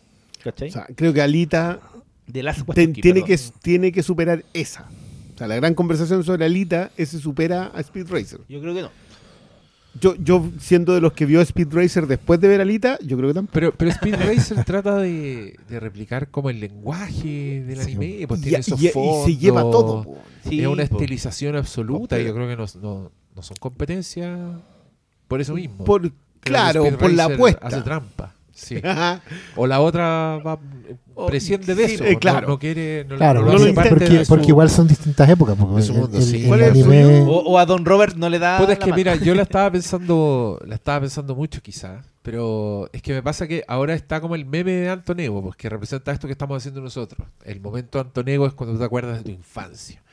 Pero hay una lectura de esa escena que creo que la dice Brad Bird, creo que lo escuché o leí el bueno hablando de, esa- de esta escena en particular, eh, que es el momento, no, no, es que te acordaste de tu infancia, sino que te acordaste del momento en que te empezó a gustar lo que te gustó. ¿cachai? Ese es el momento, entonces, es, es una weá como que te, de un paraguaso te renueva capacidad de asombro, te, te lleva al lugar donde tus ojos eran vírgenes y te enamorabas por primera vez de esta weá que tenéis delante, ¿cachai?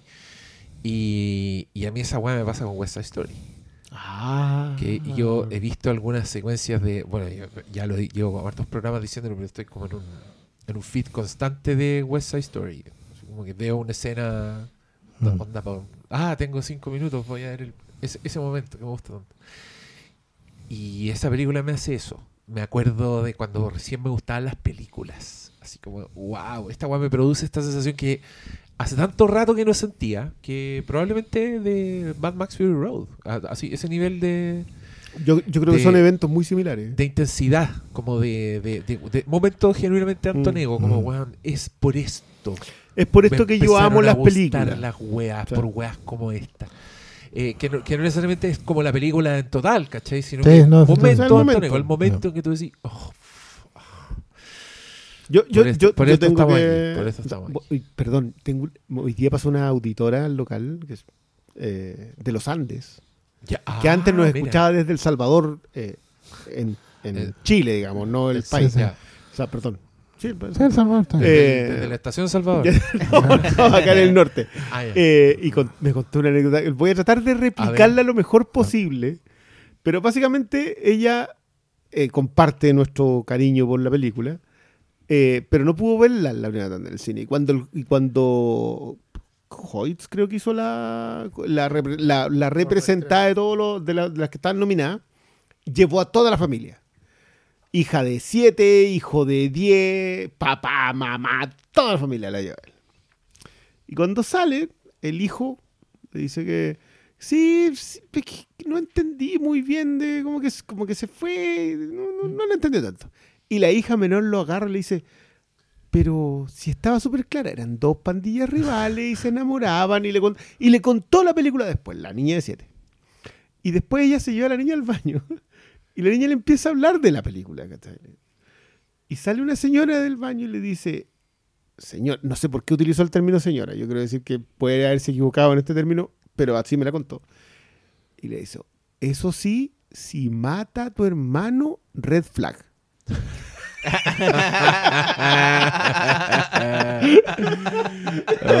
Y me reí tanto. Porque yo no sé si señora y Red Flag vayan en la misma, pero estaba Sí. muy buena la No, anécdota. Y, y- y otra persona le comentó otra cosa, ¿cachai? Así como, y no, no tan encima, así como, si no está ni frío el cuerpo todavía, y ya está. To- completamente de acuerdo, pero como que la gente en el baño fue tratando de conversarle a la niña a propósito de la película que acaban de ver. Lo cual me llevó a un punto muy oscuro. Cu- Cuando la termino de escuchar, digo, ¡ay, qué buena! la verdad, Me río.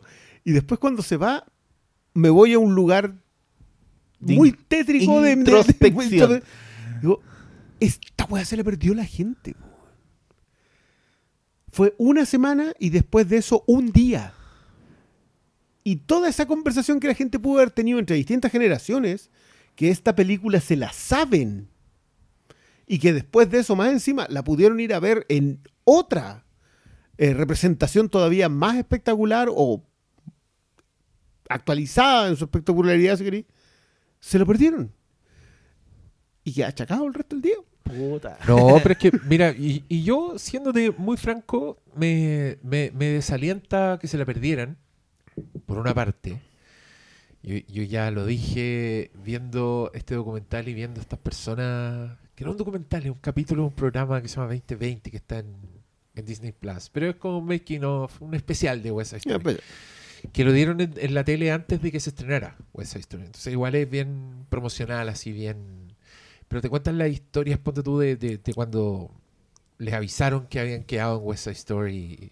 Como que Spielberg lo llamó y tú, tú vas a ser María en West Side Story. Como eh, ese tipo de weas o muestran los, cuando están practicando las coreografías y de repente se ponen todos muy felices porque alguna wea resultó que debe haber sido como una tarea titánica. Y Esa es la imagen cuando Spielberg sale así como mirándolo. Dice, Sí, está- estos y niños.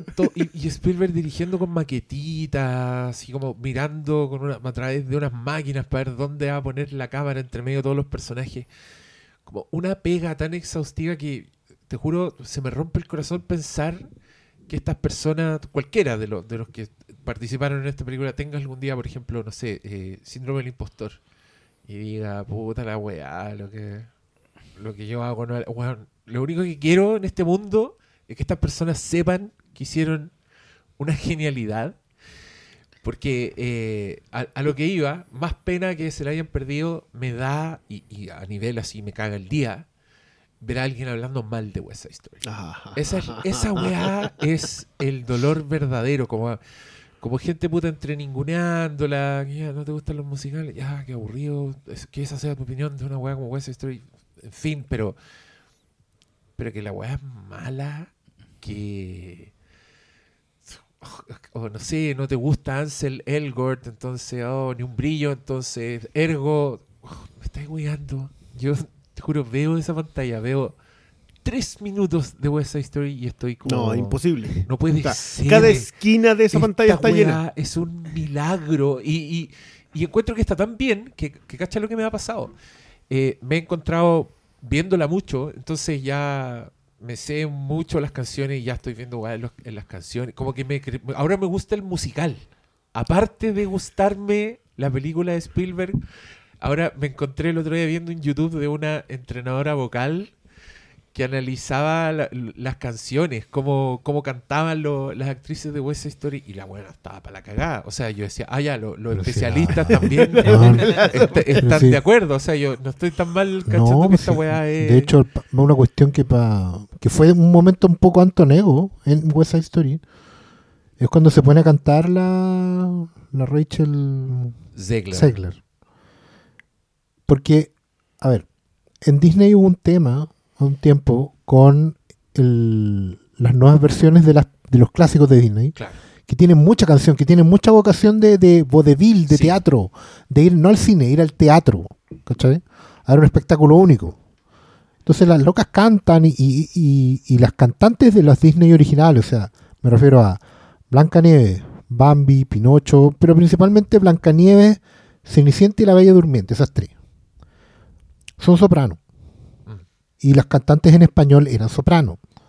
¿Ya? Y, hace un- y para el lanzamiento en digital, en DVD, se redobló todo eso porque eh, había una necesidad de que se entendiera mejor la letra de la canción. Onda que la gente normal pudiera cantar. Ah, pudiera ir al singalón. El downgrade generalizado. Entonces, cuando entra en pantalla una chiquilla que es soprano y que canta como una soprano, momento Antonio. Oh, sí, bueno. a decir qué bonito que volvamos a poner el talento por encima de, del downgrade. ¿cachai? Y la niña canta, pero que qué? Si canta un ruiseñor, no sé, nombres de pájaros que cantan bonito. Bueno, es, es bonito, canta bonito, una, una que- Sí, y no tiene que ver ni con el autotune, ni con No, la, modernidad, que- no tiene que nada que ver con eso, tiene que ver con, con ir a, a la esencia del musical, del canto y de, de la posibilidad que tiene la voz. No, pero caché que aprovechando el, el- el- la- una vez más el Flinkas hablando de Steven Spielberg. es que a mí lo que me sucede con, como que pensando en un momento antonego, para mí es clave obviamente tiburón. Pero es en base a cuando yo me doy cuenta de lo genial que es el uso de los eh, de la secuencia de los barriles, ¿cachai? Cuando tú, cuando me doy cuenta de, loco, el ingenio narrativo y creativo y de cinematográfico de hacer, de crear la secuencia de la nada. Como que cuando me doy cuenta cuando un director logra eso en pantalla y, y- y te das cuenta de que el loco eh, se sacó de la nada algo eh, sumamente inteligente para resolver un problema para en pos de la narrativa misma, ¿cachai? Como que me pasan esas cosas y creo que, volviendo un poquito a Norman, eh, me sucede eso, que de repente veo cosas que plantea eh, Roger Eggers, pero no son resoluciones, oh, aquí tengo una pantalla verde, oh, aquí tengo la tecnología digital al servicio para hacer... Él como que se hace, arma problemas solo, pero tiene es lo suficientemente eh, ingenioso como para usar esa herramienta en pos de la narrativa, weón. Entonces, eh, obviamente Yo- pensando yo, no... yo quiero decirles que mi Antonego está en eso mismo. Por que- favor, yo quiero escuchar esa Es Antonio. que, es que, mira, yo, yo tengo. Yo creo que los Antonegos igual tienen que ver con que te lleven de nuevo donde, donde tú lo descubriste. Yo, de hecho, no sabía que el Antonego tenía que ver como con volver a la infancia. Pensé que siempre era como el momento en que dijiste, esto es algo que me hace feliz. Ah, no, es que Yo anda, como anda- que meme Antonego que, Es que, pues, que es así, es, es infancia. Y aparte que yo defiendo mucho que la, la frase de Antonego de a mí no me gusta la comida. Yo amo la, La comida. Que, que es una frase que yo he ocupado muchas veces a propósito del cine. A mí no me gusta el cine. Yo literal, yo literalmente yo vivo de esta. Eh, y yo, yo tengo uno que es cuando me acordé exactamente de qué es lo que yo sentía emocionándome en el cine. Pero yo tengo antonegos constantes, que es cuando yo digo, por esto me gusta el cine, que es cuando, cuando el engranaje funciona, cuando justo hace clic en el momento exacto y tú decís, oh, claro, por eso hizo tal tal". Me pasa mucho en, el- en la tele, eh, viendo series de televisión, y me pasa mucho en el cine. eh, que, que tengo que Me, decir que algo- me- me- me pasó esta semana en Better Call Saul. Es que, es que hay, es que hay estratos, po. Claro, pero- a mí también me pasa mucho. Me pasó en Better Call Saul. Ca- Eh, que pero, pero yo, yo me acuerdo de lo. Yo esto se lo he comentado yo muchas veces. Yo la última vez en que en el cine estuve, que me paré del asiento y, y empuñando mi brazo diciendo "Sí", fue con Vengadores. Fue en una Marvel, fue en una MCU. Fue cuando Hulk le dice: Es que no sabe mi secreto, capitán. Yo gran- que siempre ese- estoy enojado. Ese. Avengers es un granito. Eh, Yo creo Avengers que es un el- granito en muchos sentidos, El mismo MCU se ha dedicado a, a Hacer la mierda. sí. Pero, pero ese momento me recordó a mí por qué me gusta. O sea, yo soy un fanático de Hulk. Lo- esto es algo que Oscar sabe. Yo, yo soy un fanático de una, de una etapa en que Hulk es definido como ser humano. Antes de ser definido como el Goliath verde. Que creo que Ang Lee lo hace muy, muy bien, pero muy confuso. Pero lo hace igual, lo hace muy bien. Poetic Cinema también. Que- pero, pero lo logra. lo- yo entiendo por qué Bruce Banner es quien es. Otra Eh, película basureada a todo esto. No, no. Aquí no, aquí no, aquí no. No en este lugar. Aquí en este no. lugar ha sido defendido. Era como lo, el- lo del delante, lo de ahora, aquí no. No, no. Pero, pero me pasó en ese momento también que yo dije, ya, esta era la razón por la que a mí me gustan los cómics y esta es la razón por la cual me gusta esta adaptación en donde el personaje más mirado en menos sigue siendo muy potente. Mm. Eh, pero sí, yo, a mí me pasa cuando, cuando, cuando veo la máquina funcionar. Que creo que es algo que eh, he aprendido a apreciar, por ejemplo, hablando de Spielberg, del. El otro día, hoy dije que iba a memorizar el nombre. Del, del paneo falso, ¿cómo se llama? Del, del plano del plano secuencia falso de Spielberg. De la edición en Ah, cámara. Que sí. Mm. Tiene un nombre, se me olvidó. Les pido No, disculpas a todos los auditores. Eh, pero a mí eso, cuando veo funcionar una secuencia y digo, esta es la razón por la cual a mí me gustan las películas. Porque creo que alguien puede hacer funcionar una secuencia. Cuando puedo ver que me pasa mucho en las segundas vistas. Ya, pero Cuando un algo- ejemplo, pues tírate una escena, porque que quiere la gente, te fuiste de todo. Todo. No, ya. no, pues. no, no es, no es todo, po, Ya, pues, pero un es ejemplo, una cada pues, diez, ya, con pues, suerte. ¿cuál? Un ejemplo. Eh, Momento Antonego. Pa. Ay, de las cosas más nuevas. Muchas, po, ¿viste? Dilo. Momento Logan cuando la cruz No, eso es. No, ¿Sabéis qué? De- en la segunda mirada, yo creo que ese es un gran momento, pero a mí, al menos hay agua cerca, esa cuestión me rompe el corazón y me dice, puta, esto es una historia bien construida porque no la viste. O sea, por lo menos hay agua cerca es porque los dos tipos pretendían irse en un yate a morir en el medio del mar. Y eso, eso lo entendí solamente en, ese- en, en el momento en que, en que recuperas la idea. Eh, y me ha pasado hartas veces, así como que oh, así funcionaba, así era. No, no, no te tengo una a mano ahora. Perdón, perdón por no tenerla así como. Perdón por lo poco. Perdón por lo poco, digo. Pero sí, yo creo que. Ah. Pero, eh, pero sí, yo, eh, a mí me pasa eso. Esa valoración de. Para mí, como el momento barriles, como que. Es que, Mm. weón, para mí fue acuático. Es Yo. es muy bueno. dar- ¿Cuál es el momento darme Barriles? cuenta solo, ¿no? Eh, Cuando. El, el momento barriles es cuando tú te das cuenta que el tiburón los está siguiendo. Ah, pero cuando perfecto. entiendes que en realidad el tiburón Sí. no puedes mostrar el tiburón, No, así que pues, mostrar ya- un- ya los barriles hundirse. barril weón. súper rápido acercándose y yo no hice la concha. Sí, pues, ¿cachai? Entonces, eh, pero claro, pues las grandes películas tienen sus... lo- logran eso, ¿cachai? Cuando te dais cuenta de que la cosa funciona y que hay una visión y que hay el talento suficiente para que lo que estáis poniendo en pantalla tenga un significado, ¿cachai? Y, y es difícil porque obviamente en el mundo actual, en donde estamos plagados de blockbuster y los estrenos son puros grandes hitos, onda, cada dos semanas, tres semanas está llegando una película grande, inclusive en épocas cuando antes no llegaban, ¿cachai? Aún Como ahora hasta en enero están llegando estas películas, No, ¿cachai? no, no, no. Pero es difícil. Llegan pero- para los pa los días bisiestos. pero por eso yo de repente valoro cuando encuentro algo más en un blockbuster. Weón, a mí me encantan los blo- blockbusters.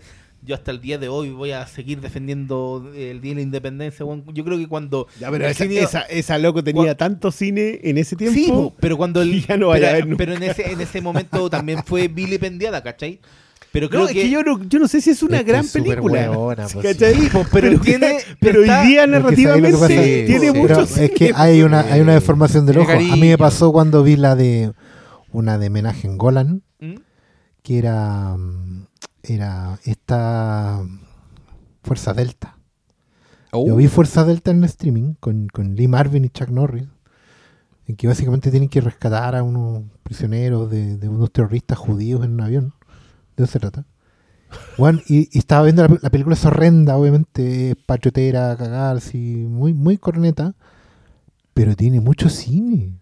Porque Menajen Golan se hizo un cineasta de, de vieja escuela, entonces el hombre Sí, sabe colocar la cámara, hace Sí. movimientos, tiene montaje, tiene estilo. Sí, y eso, y eso mismo tiene Independence Day. Independiente de que sea redundante y, te- y tenga personaje y igual que tenga una, una manga de Sí. frases cliché, Oye, es que- insoportable. Puta, pero- que sacaste Avengers y solo quiero decir esto porque estamos en la mierda de, de- Lo lamentamos, lo la- de la lamentamos. pero al igual sur, así. Téngannos paciencia. Necesitamos a- aspirarnos unos hongos así que, que llegue Rafiki y Bjork a... Oye, buena. Qué buena esa. Ya, pero lo que le, le iba a decir es que caí en una pasta muy chistosa. Miren, hay un señor que hace video en YouTube que se llama Mauler. Mola. Ah, ¿lo seguiste viendo? Lo seguí viendo. Es que tiene un video de más de cuatro horas de duración donde... Ah, es de los nuestros.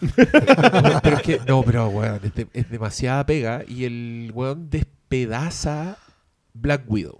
Ustedes dirán, no necesitáis cuatro horas para despedazar Black Widow. Lo hicimos en menos. Pero después de ver ese video, sí necesitáis cuatro horas. Es que el weón llega como a niveles de, de, Pero- de análisis de la historia. ¿cachai? Como que te va, va viendo toda la historia contigo y te va diciendo, empieza a encontrar hoyos.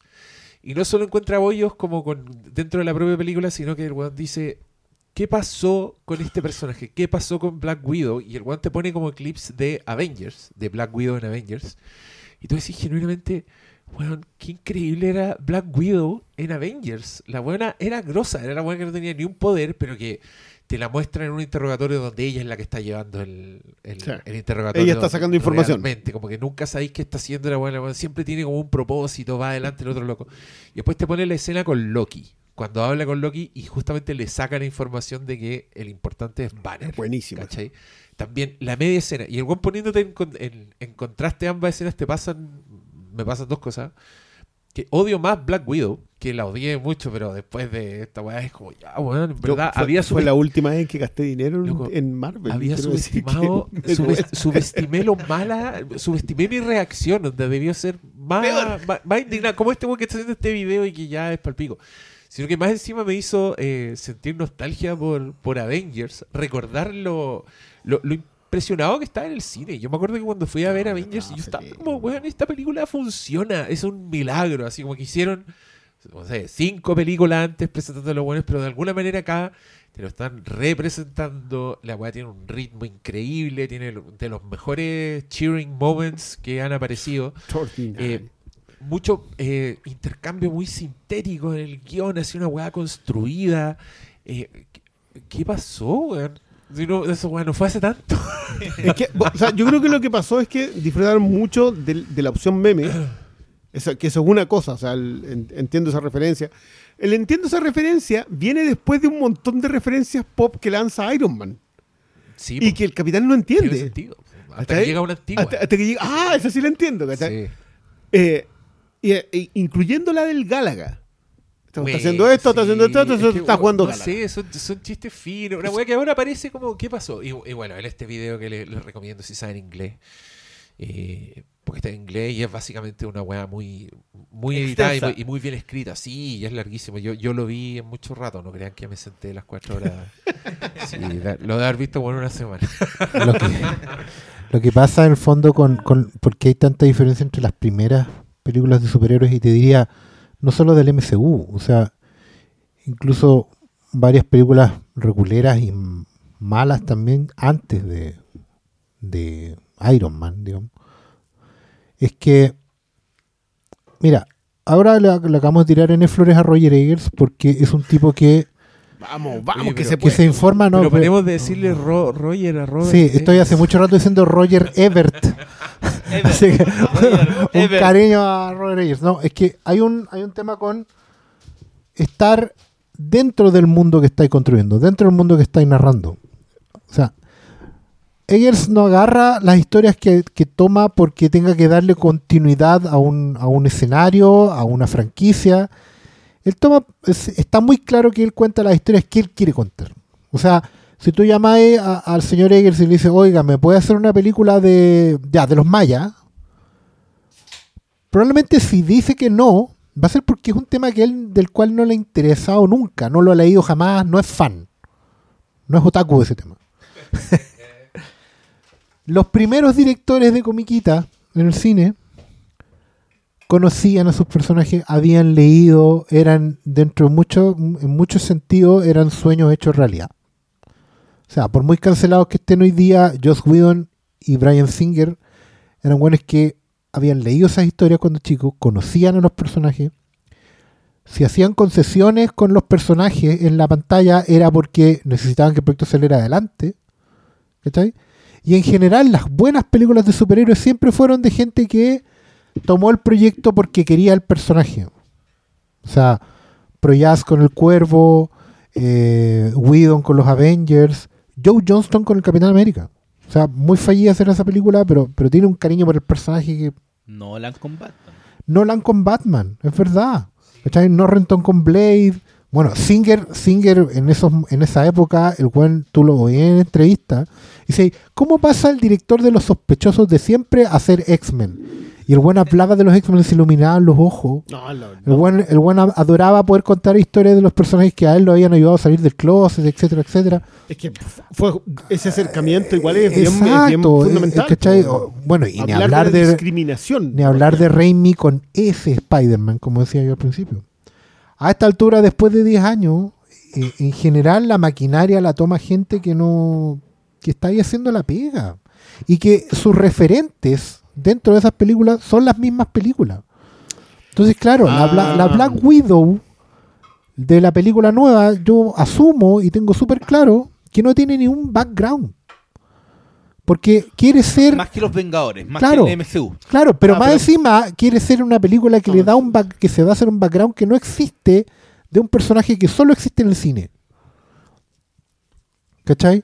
Que no, te- no tiene todo el backstory, la Biblia completa que tenían los primeros realizadores porque se habían leído esos personajes. O sea, Whedon, yo cuando Whedon el- convierte a la viuda negra en esa esponja de información, es porque Juan sabe que ese es su poder, no los aguijones, ¿cachai? No, no O sea, la- porque no de el- partida ya se lo habían sacado. Claro, no el cuarto rojo, ¿cachai? El, el- el- que- el es que, background o sea, de- o sea, del yo personaje. concuerdo completamente con, con la idea de que era gente que sabía con qué personaje estaba tratando, pero yo creo que mejor todavía eran gente que destilaba lo mejor que podía desde sus perspectivas. Yo creo que ninguno de ellos dejaba de ser autor. Yo, yo quiero yo quiero destacar este asunto con sobre todo con Raimi, con Nolan, con el mismo Whedon, es que eran nunca dejaban de ser Raimi, Nolan o Whedon. Y anda un poquito más atrás. Singer. Burton. Burton, no, no. más hasta- atrás hasta- si eh, incluso con Richard Donner, si queréis, todos eran autores que conocían los personajes y los destilaban y lo contaban siendo ellos los autores. O sea, yo sé que el Batman de Nolan es el Batman de Nolan. Yo sé que el Batman de Schumacher es el Batman de Schumacher, más allá de lo que yo opine de esas películas. ¿cachai? Yo creo que Whedon debe ser como el último que hace eso. Después ya son excepciones. Después ya es Mangold. Es Reeves. Sí, pero. Pero no. Pero no, o sea, no, no hablamos No de Batman. habla de Batman. No, no, no, no. Pero es que Eh, yo de repente tengo problemas cuando dicen, oye, este director debería hacer esta película con... Diga su IP favorita Claro. aquí. ¿Cachai? Como que yo digo, loco, que haga lo que quiera, como que pensar en... Debiéramos eh, tenerle más respeto a los autores. Sí, a los hoy día. autores. Si quieren hacerlo bacán. Y yo, bueno, voy a, voy a ser el primero que voy a estar ahí. Pero como que esa idea de adherir nombre de autor cinematográfico reconocido, alabado, querido, con su marca de IP está aquí, ¿cachai? Como con la tendencia de pensar que un autor puede hacer, puede hacer o está predeterminado para hacer una IP, es como chao. Es, Es que, ¿sabes qué? Yo creo que igual creo que- es creo un que gran ejemplo Mangold. ¿Y qué, qué superhéroe le harían a Roger Evers? A Roger Ebert. igual deberíamos dejarlo con eso. Ese, ese debería ser su nombre. Eh, yo le pasaría a Beware the Creeper. No, o sea, ahí yo te vengo un mejor y te voy a ir a la chucha. A ver. Demon. Etrigan. Etrigan. En- Oh, no y con y con y con el señor Blood y con escena en la Edad Media, ¡Ay, ese con, vuelve! con escena en la Edad Media y con cosas No, pero contemporáneas. Es que ¿sabes lo que pasa? Que yo creo que Creeper, por, por el factor narrador, como el Creeper es un periodista, creo que podría funcionar muy bien. Yo creo que el- porque yo creo que la obsesión del- de la historia de Fogata que tiene que tiene mm, Don Roger, ¿cómo, cómo le decimos ahora? Ro- Roger Evers. Evert.com. punto com. Yo- yo- yo- la verdad que son las páginas que yo sigo harto. Eh, sí. De el Roger. Pero, de los Eggers. ya, pero eso, con la obsesión que tiene por la fogata, yo creo que le funcionaría muy bien un personaje que a la vez es un narrador. Ah, pero- Ahora, dicho eso, creo Loco. que tenéis toda la razón Sí, con Ned y le metí hasta Merlín. Y ya, y si No, lo metí Merlín, todas toda la- las cuestiones de la Edad Media, weón, para adelante. Y sí. Dale, pero yo creo que ese es un error. ¿Cachai? Eh, el asumir autor, igual. Es y bueno, es bueno es el bueno- juego, es bueno el juego. pero como que de repente se tiende mucho. y creo que no es solo. yo creo que tam- mira, y no solo superhéroes, como que en cualquier. Oye, este weón debería ser estable. sí, pero es que, es que yo creo que el- el- a ver, Es reduccionista yo para creo los. que gente, y propio de los tiempos actuales también. Sí, pero yo creo que gente como Mangold, por ejemplo. Que, que yo no sé si Mangold es un fan de, de Wolverine. Pero creo que a Mangold le pasaron, y en una actitud muy profesional, le, le pasaron la primera, quiso hacer una película de samuráis, porque lo que cómics que leyó dijo, puta, sabéis que este personaje tiene un aspecto samurái. Y después de eso quiso hacer un western, y sí le resultó el western, creo, que eso, es una cuestión muy cierta. Quiso hacer una película de samurái con eh, Wolverine, y no le resultó, y después quiso hacer un western con Wolverine, y sí le resultó. Eh, pero todas eran persecuciones autorales. Obviamente en la primera le meten el samurái de plata y no, no hay como diablo. Pero en la segunda ya lo dejan suelto porque puta, ya son 100 millones nomás. pues, para estas Y- y películas no es está- nada. y-. Y, se está yendo a la franquicia. Como... Sí, ya- y no, y Hugh Jackman dije, loco, ¿hacemos esta o no hacemos ninguna? No, no hacemos ninguna, ¿cachai? Y Hugh ahí- Jackman y también. Hugh y Jackman hizo de sí. Hugh Jackman. Sí, Hugh Jackman hizo esa película también. O sea, O sea, eh, fue clave para que tuviera la luz verde de que los dejaran hacer lo que hicieron. Los dejaron de hacer lo que hicieron, si no ya. Yo no hago otra. yo no hago otra, claro, sí, tal cual. Sí, es que, bueno, también volvemos al Star System, el compromiso de los, de los autores, el compromiso de las estrellas que, con las que trabajan los autores, yo creo que también hay muchas de esas cosas ciertas. Pero a mí tampoco me parece terrible cuando estos directores pegan el salto. O sea, al fin y al cabo, el, el- lo de eh, Roger Ever es, un, es un salto, ¿cachai? Eh, Northman es un salto enorme desde Lighthouse gigantesco. O sea, abandona a estar haciendo cuestiones en 4 a 3, ¿cachai? Abandona eh, tratar de ser estéticamente de la época. Y, Abandona y toda por, y por lo que sabemos también es como la primera vez que colabora con alguien más. Claro. En el sentido de que la bruja y, y el faro son uno, lo que uno diría un, un proyecto personal. Una historia que viene de, de- de- de sus propios in- intereses. Y que si bien de Norman no lo es, hemos sabido que eh, eh, es Skarsgård el que produce y echa Sí, adelante el proyecto. un gran detalle ese, Sí, eso es lo que nos dimos cuenta. Yo me di cuenta cuando la vi en, la, en el cine la segunda vez, de que es producida por eh, Roger, Roger Ever y con Alexander, Alexander Skarsgård. Eh, Scar, Scar, que, que- que ustedes saben que, que Skarsgård decía que, que él no quería ser considerado solamente por los abdominales. Él de verdad quería que su, que su, que su carrera fuera dramática, Sí. por lo cual entiendo a la perfección su participación en Subsection. Eh, entiendo menos su participación en True Blood. No, no, tení- no, no te la puedes llevar todas, pues, weón. Que quiere tener los abdominales y no quiere que lo conozca por los. No, No, no, la chucha, tenía abdominales, cagaste. Hombre, ¿Con cuál está ganando el objeto, el resto de la Con la VHO. Sí, con Big Little Lies. En Big Little Lies, en donde- pues, esta, esta película tiene dos reencuentros, dos reunions. Uno es Big Little Lies con Nicole Kidman y, y el otro es La Bruja. Ah, Que en el barco se encuentran padre e hija. Padre e hija, sí. Pero esa weá también es como el multiverso. Y es como, padre, porque el, el weón habla y dice, oh, ¿Es. Es que ese weón es el, el personaje detestable de The Office de la británica. Sí. Sí, po, eh, Finchi. ¡Uy, el weón detestado! Desagradable. Oh, el- y si, si- y el, si el inglesa destaca por ser desagradable, imagínate. Imagínate. Uy, el weón, yo lo odio de eso.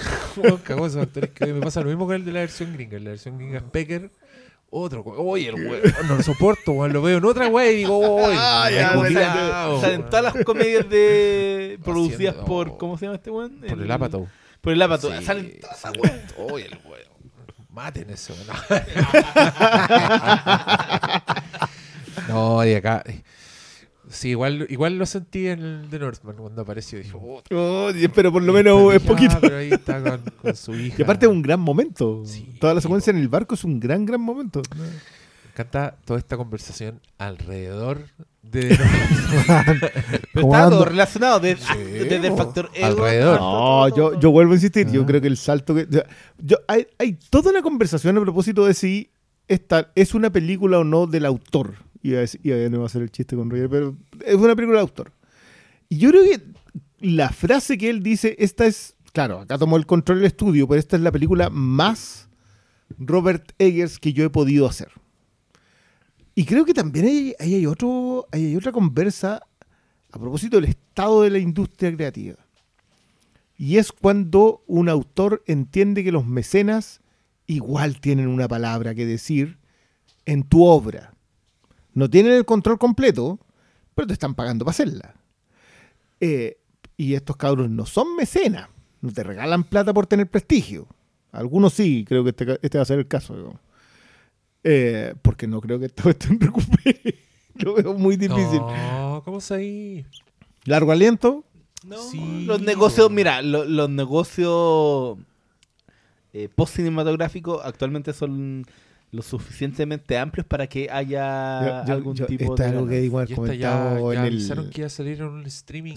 Ya no, lo- y unas ediciones así, pero olvídate en el formato físico, ya están anunciadas ediciones de lujo. Sí, pero por ahí eh, alguien me dijo, leí que iba a estar en Peacock, que es el streaming de NBC. Ah, que es, Universal. que es el, el streaming con mayor crecimiento del último tiempo. Estados Unidos. En Estados Unidos. Entonces, Es por- Sí, es porque como- solamente para Estados Unidos todavía. Sí, po. Y es que además Ahora- tiene esa estrategia cruzada, no son puras Sí, películas. Son puras películas. No, tiene tiene deportes y tiene misceláneo. O sea, yo debo reconocer que actualmente, eh, señores Netflix, no lo estoy pescando mucho más que allá de Better Call Saul. Está viendo. lo que más estoy viendo Star Plus porque, por un los lado, partidos. Mira Better Call Saul y lo bajo de 4K esa Ah. Te digo al tiro. La por un lado eso- está mi Colocolito Chipo. y por otro, de mi Star Frank está- Reynolds. En Cito. Star Está en el streaming, está muy colito. buena. Sí, pues está la. Libertadores. Está la- Está, está la todo. Está la Champions, la Libertadores y la Sí, Sudamericana. la Champions, sí, entonces, Pero perdón, no, que- no- no me quiero desviar de esto. Hay un detalle que lo dimos dejado el Talkicast, pero, pero creo que igual es eh, atingente. Y es que Spider-Man creo que les va a generar, No Way Home, le va a generar a Sony 3 mil millones de dólares de movimiento. ¿Por qué? Porque ya hizo los 1.500 millones de dólares en... eh, un poco más, 1.500, más, un poco- más tirado para los 2000. No, no, no, pero, pero en, en cine eran como 1.500, 1.600. Pero Tiempos pandémicos. En tiempos pandémicos. Pero las ventas a streamings, que más encima Sony la hizo bien y no se las vendió, las vendió por territorio. Sony es muy raro que. No, no, no, yo no hacer streaming. Así que vengan a comprar. Así que vengan, Vengan a comprar. compren bastardo. Y es en Estados Unidos es en Netflix la primera tanda y después a Disney en exclusiva. Eh, pero el resto de, mm, de América es por HBO.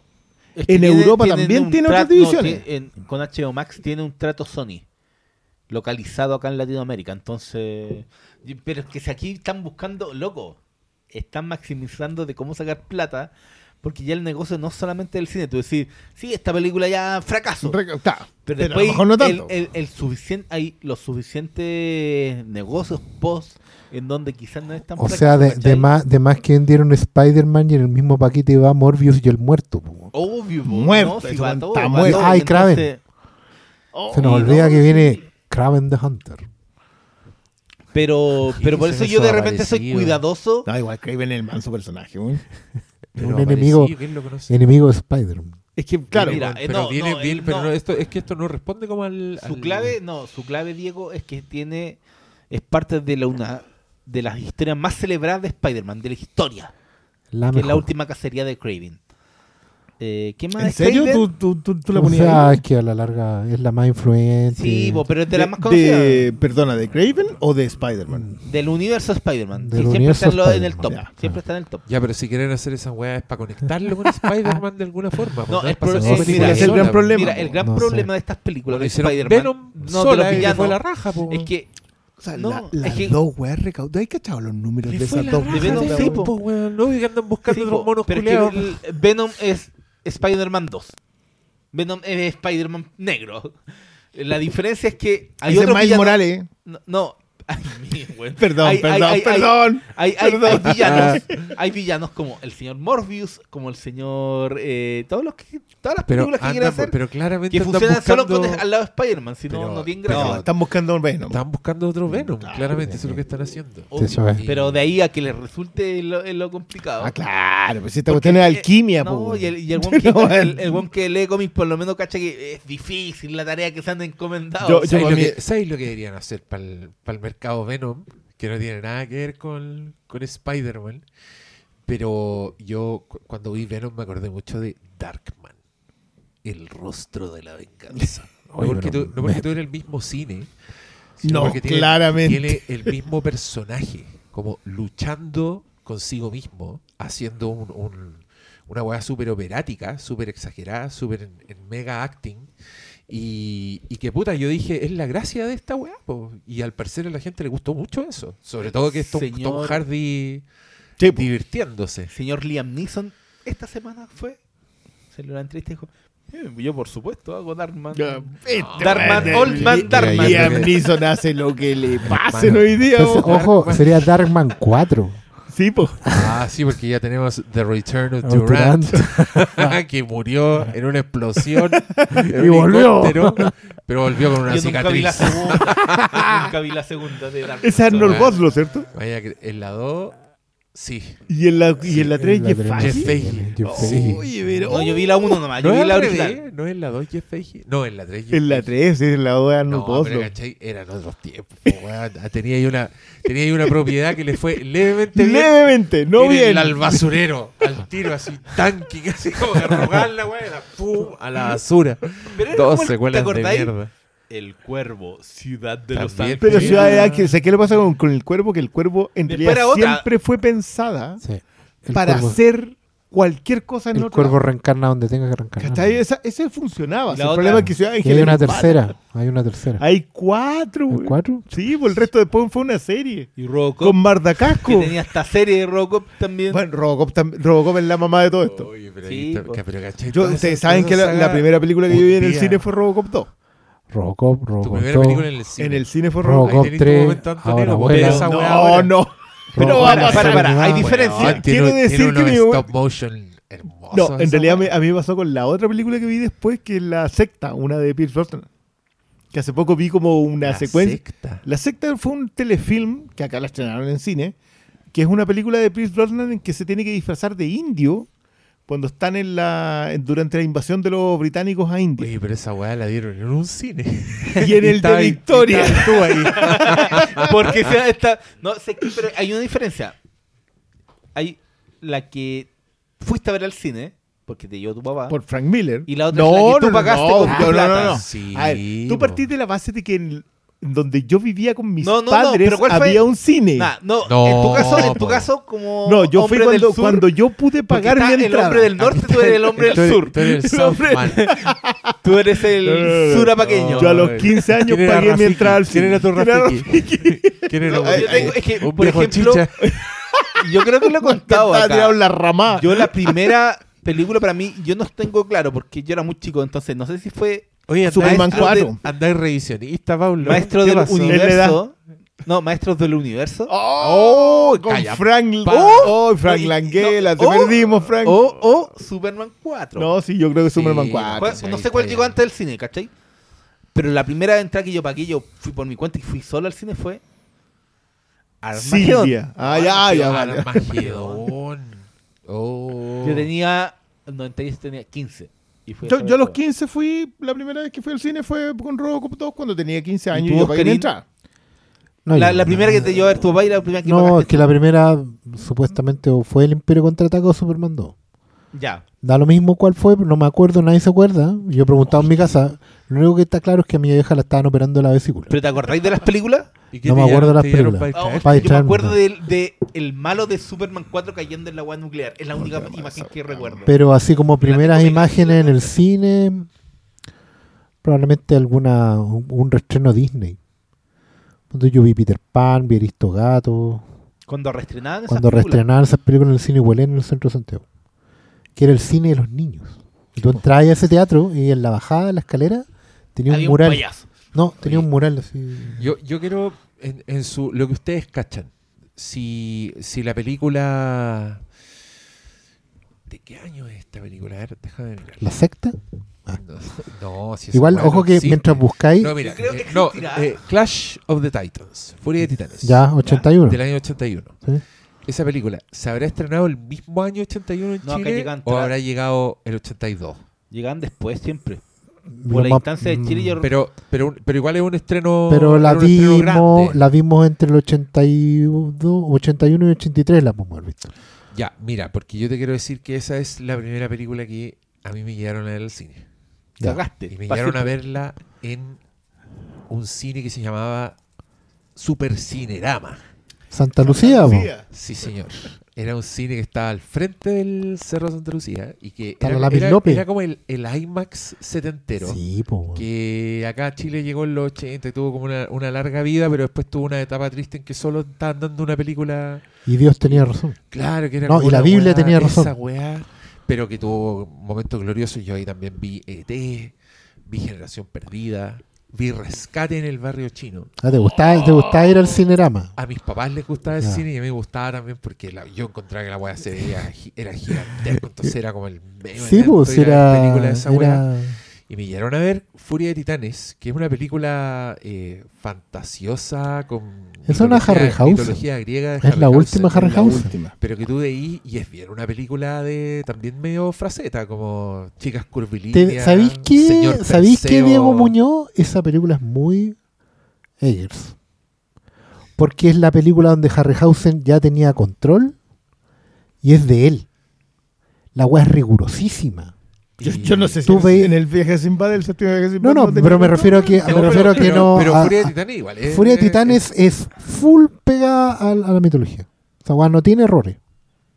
O sea, es, Bueno, claro, mira, y- mira. y- pero, es que, pero yo quiero decirte que esa wea a mí me Marcó para el produjo all the feels. O sea, mi mamá no sabía la wea que estaba haciendo cuando me llevaba esa película. Porque yo me acuerdo, weón, yo me acuerdo de, de momentos así de monstruos, porque también una wea que tiene monstruos y tiene Sí, una escena para cagarse miedo. O sea, la, la medusa de la sí, película. ah, puta que buena esa. De hecho, es mejor que la de la, la Es, nueva. es uno de los mejores No. diseños de criatura que existe en ese, ese mono. Y el weón lo anima, porque es un stop motion, es un Sí. cuadro a cuadro que está integrado. Y la weá es temible, es terrorífica. Funciona además como el, momento, así, el clímax de la weá. Entonces yo me acuerdo que, claro, por eso preguntaban en qué Mm. año creen ustedes que se vio, pero yo debo haber tenido entre 5 o 6 años. Tu mamá.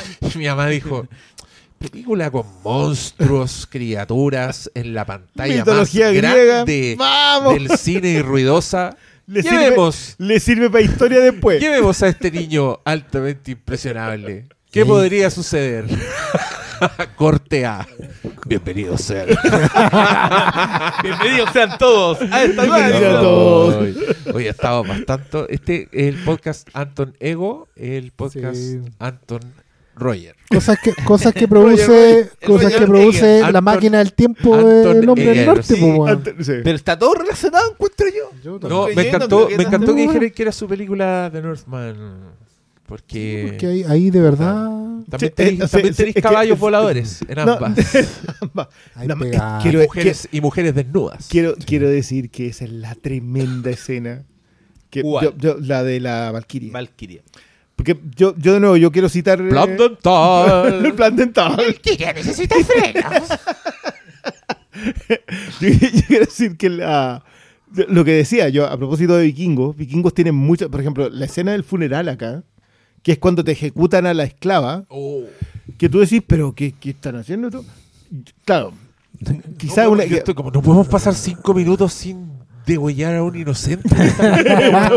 bueno, eso era voluntario, yo no tenía idea. en, en vikingos, en la No. serie, te explicaban de que había alguno que decía, ¿sabes Es qué? Yo me voy a la No, ver eh, creo que sí, yo creo que sí. Northman. Te- Puta la no era que te O posterior. garantizaba, te como iba ahí la wea, por ejemplo, cuando mandan al guerrero en el barco para quemar, era porque te garantizaba igual entrar al, Eh, al Valhalla. Valhalla, Al Valhalla, eso tenía que tener el corazón, si lo- le- ese- esa parte igual es como... Sí, pues, cuando clave, le pero saca el en- corazón es porque no puede mandarlo a... En, en Vikingo, creo que una de mis escenas favoritas de toda la- esa serie es justamente la escena en que eh, una de las esclavas se sacrifica y el cristiano que llegó a vivir a, a- a- Que es como el A Noruega. monje guerrero. el monje, que ese monje, que es manso personaje, Adelstein, eh, aparta la mirada. Y el niño, que después es Bjorn eh, Brazo de Hierro, le dice, pero ¿qué tanto? Es solamente muerte. Y creo que uno de los momentos definitorios de la cultura vikinga, a mi parecer, en el, y en lo audiovisual, es justamente esa secuencia. Entonces, claro, acá la secuencia del funeral que está estéticamente muy bien hecho, aplaudo, aplaudo cada espacio, aplaudo lo del caballo. Sí. Lo de cortarle la cabeza a un caballo para tirarle sangre la al... forma, la forma en que, claro, un- de repente hablas, "Ay, el Valhalla, pero también Eggers te transporta esa idea de que el- la muerte no es el final. Es que Cuando el para papá ellos está, no cuando, lo era. cuando- el papá está re- recitando, no, yo no voy a morir por esta herida de mierda en el hígado, yo voy a morir en batalla, En ¿cachai? batalla, yendo al Porque es parte de, de la creación de mundo de ellos, de los, de los vikingos, ¿cachai? Pero Es por eso a- lo que volvíamos hablando al principio. ¿Cómo logra transportarte a, a ese, a ese tiempo salvaje? Eh, yo estoy, yo simplemente, yo creo que y- ahí- y lo que hacen el- todas sus películas, como inclusive en la anterior y en- obviamente en La Bruja, pero como eso no está al azar, no es solamente un, un elemento estético, que generalmente en las películas el, Mm. el pasado se transforma en un decorado, en el, en el factor set, en el factor eh, esto está para recrear, ¿cachai? No es solamente una recreación, sino que también está todo texturizado Es que para, para, weón, para yo, hacer yo- todo, yo pa- te recojo eso mismo, porque yo de verdad creo que acá el factor textura, el factor entender de que la cultura vikinga era tan fundamental para ellos, la parte de la mitología, de que definía su comportamiento como seres humanos. Entonces, lo de morir en batalla, porque eso te garantizaba la vida eterna, tomando, comiendo y pisando, a mí esa cuestión yo digo, ya, perfecto. Pues, pueden encontrar, hay un, un corto, eh, que no me acuerdo quién lo hizo, perdonen que no me acuerdo del, nombre exacto ahora, después voy a tratar de buscarlo, que es de un eh, vikingo que salva a unas monjas.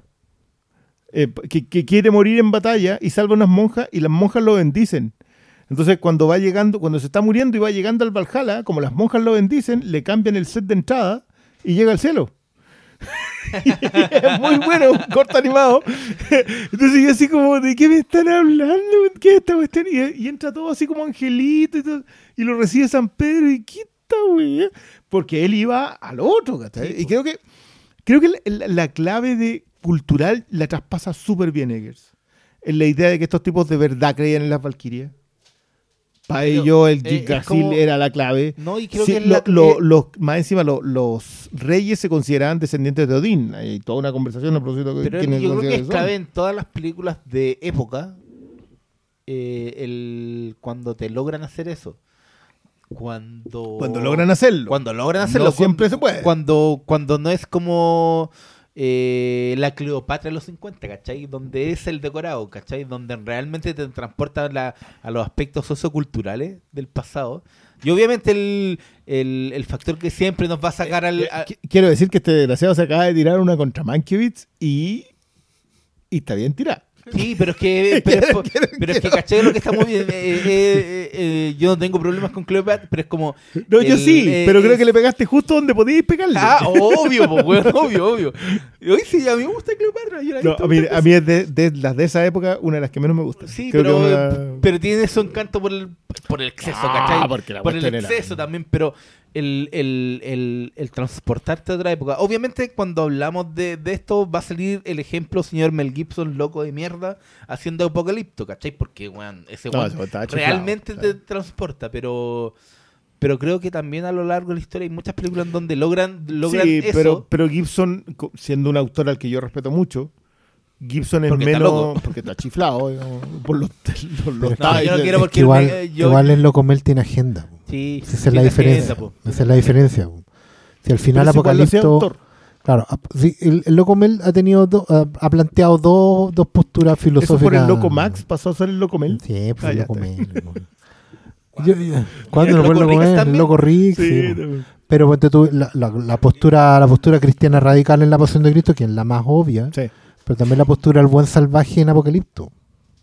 ¿Cachai? Esa película igual, el, tema que tiene de fondo es que, eh, en el fondo, la humanidad, única humanidad válida es la humanidad salvaje. ¿Cachai? Por- porque tiene, tiene una idea súper depurada del buen salvaje. ¿Cachai? Si, si Eggers, si Eggers hiciera con- esa... Con la pasión de Cristo. Oye, Yo, yo- yo- hagámoslo. yo- yo nunca he visto la pasión de Cristo. ¿En serio? En serio. ¿Pero ¿Por qué? ¿Por, por principio? bien. No, no, no, porque se me pasó y nunca la vi nomás. po. ¿Y ¿Nunca te dio Eso no. curiosidad ver una weá hecha en arameo? Estás weando. Weón, a Mel Gibson en su estado más psicótico como real. Weón, es una weá que pero, pero- Siempre, siempre me da risa que todos decimos, en arameo. Seguramente. en arameo. Lengua muerta, se hablan así la weá. subtitulada. ¿Cómo? Entera subtitulada. Entera en arameo. También Y, Apocalipto. con- y más pero sádica que la chucha la weá. También Igual que Apocalipto. Apocalipto. Weón, gran caga- Ya, Ya, pero, plan pero- Z, pero hagámosla. la, pasión, pero la pasión de Cristo es un pobre hippie que le están sacando la chucha a toda la película. po. Apocalipto tiene aventura, tiene tensión, tiene monstruos. Tiene el pobre rescate. cabro chico con la embarazo se, se va a Tiene, cagar. tiene, claro, po, ¿cómo se llama esa weá? Tiene un contrarreloj en el clímax. Porque se están ahogando. y, y, Y el manso cierre. y el meo giro, weón, el meo plot twist. me está riendo. La weá, weón, es buena. Es buen Apocalipto. weón. Sí, Sí, pero yo esa la emparentaría con- igual con que con Northman. No con eh, Valhalla. Valhalla Rising. Ah. Ya, pero hagamos ese, todo, todo eso y metemos la guerra del fuego también. Oye, yo, yo vi la Guerra del Fuego, creo que como- En el colegio. básico. Colegio, La primera vez no que no todos fuimos vuelto- a Ron Perlman. No la hemos vuelto. Sí. Yo no la he vuelto a ver hace décadas de cabros Pero- chicos. No, yo tampoco. ¿Qué era esa weá? La Pero- última vez que la vi en la tele. Pero el director era. Jean-Jacques po. Jean-Jacques no. El otro Jean-Pierre Junet. No. No, este era siempre- Junet, el Jean-Jacques. director de Alien 4. Jean-Jacques. Ya. El director de El Oso. ¿Por Yo no podía creer que ¿Por qué, dijera- ¿Por qué uno sabe esa weá? Porque lo- ese, Era la es única que porque lo decían Ano- en el Ano era tan, claro, era tan popular en Chile después de la Guerra del Fuego. Cuando me acuerdo yo que estrenaron El Oso, así como la película que hizo después, y era La vida de un oso. Era- Eh, era bastante- eh, bueno. La weá. Venía. Pero la weá, la weá la- en la tele, pues te pasaban el tráiler en la tele y te decían, "Voy- vaya al el nombre cine la- a ver. Yo, yo quiero decir que cada vez que alguien dice Jean Jean o pronuncia cualquier cuestión de. de- yo, Jean-Luc. yo- yo me acuerdo de, de Keanu Reeves. ¡Rejan! ¡Esto es por ti! ¡Rejan! Puta la escena, güey. ¿De dónde es eso? De Toy Story Toy 4, Story güey. El weón era canadiense, Sí. era un ¡Rejan! era un Ernie Devlin canadiense. Ya, aquí era. Van a tener que googlear esa referencia. Sí, perdón. Ernie Devlin. No. ¡Rejan! ¿Qué más hizo? ¿Pero por qué era famoso ese viejo, weón? ¿Quién? Jean Jackson, ponle Sí. el nombre de la Y el rosa, nombre de la po. rosa, po. No, ¿Qué lo hizo? ¿Con una chilena? ¿Qué? Muy popular. No, no. Yo me acuerdo que eras chico y te decía, bueno, esa película Sí. es una Es que, chilena. es que yo creo que, yo creo que, ¿sabes qué? mundo. La Yo creo que había un mil- Pre-Leonor Varela. Había un milico en el gobierno que tiene que haber rayado con Jean Jacques Sanó y lo pasaba por franja cultural. Sí, esa es la Sí, weá que se no. por o una, por eso se- todos una sabíamos esposa esa de weá, po. militar que de haber comprado así. Pero, eh, a mí me gustaba la última que la vi de haber sido en la U, cuando vi el nombre de la rosa. digo, Nombre la rosa es extraordinaria, weón, ¿qué te pasa? Que les vaya muy bien. No, sí sé, güey. Yo estoy a punto de pagar como 100 dólares por Oye, está cara esa. Pero igual, yo, yo, sí, no sabemos por qué desapareció. Sí, Atso. va, a salir después por Sí, el King. problema es que tiene, es de esas películas que tiene derechos separados en Europa y en Estados Unidos. Sí, siempre son un atado esas. Puede que esté Entonces, por salga Warner, por no Estudio sé si Canal. tiene convenio con Estudio Canal. ¿Cachai? Cuando Estudio Canal le- tiene que pelear los derechos con otro estudio distinto, no, que no es multinacional como Warner, no hay drama. Pero Warner va a querer sacarla en Europa y cagamos. Yo quiero decir que igual a mí me gusta Enemigos del Acecho. pero no tiene nada que ver con esta ¿Y esa cuál es? Enemigo al acecho, la de at Ralph. Fiennes, Gates. Oh, sí, a mí también La me de gusta. Joseph Fiennes Joseph Fiennes. Cuando con- Vasily Zaitsev. con Ed Harris. Con Jude Law, ¿no? Con Jude Law como Jude Vasily. Zaitsev. ¿Y esa es Vasily Zaitsev. Y es- con Rachel. Weisz, que se manda pedazo de escena con Jude Law. Esa era como- mucho esa película. Es buena. Pasaba a yo en Me acuerdo que la pesqué con, en época de VHS y la arrendé. Y yo, como que no, ni la fui a ver al cine, como que esta wea. En ese tiempo Yo era como el la única película que había con el punto de vista de los rusos. Sí, po. Sí. después de Que después cachamos que en realidad Vasily Zaitsev era como el quinto Sí. sniper, pues todas las otras eran minas.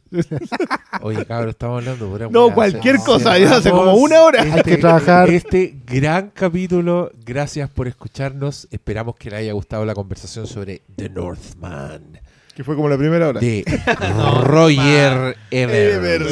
RogerEver.com. Buenas noches.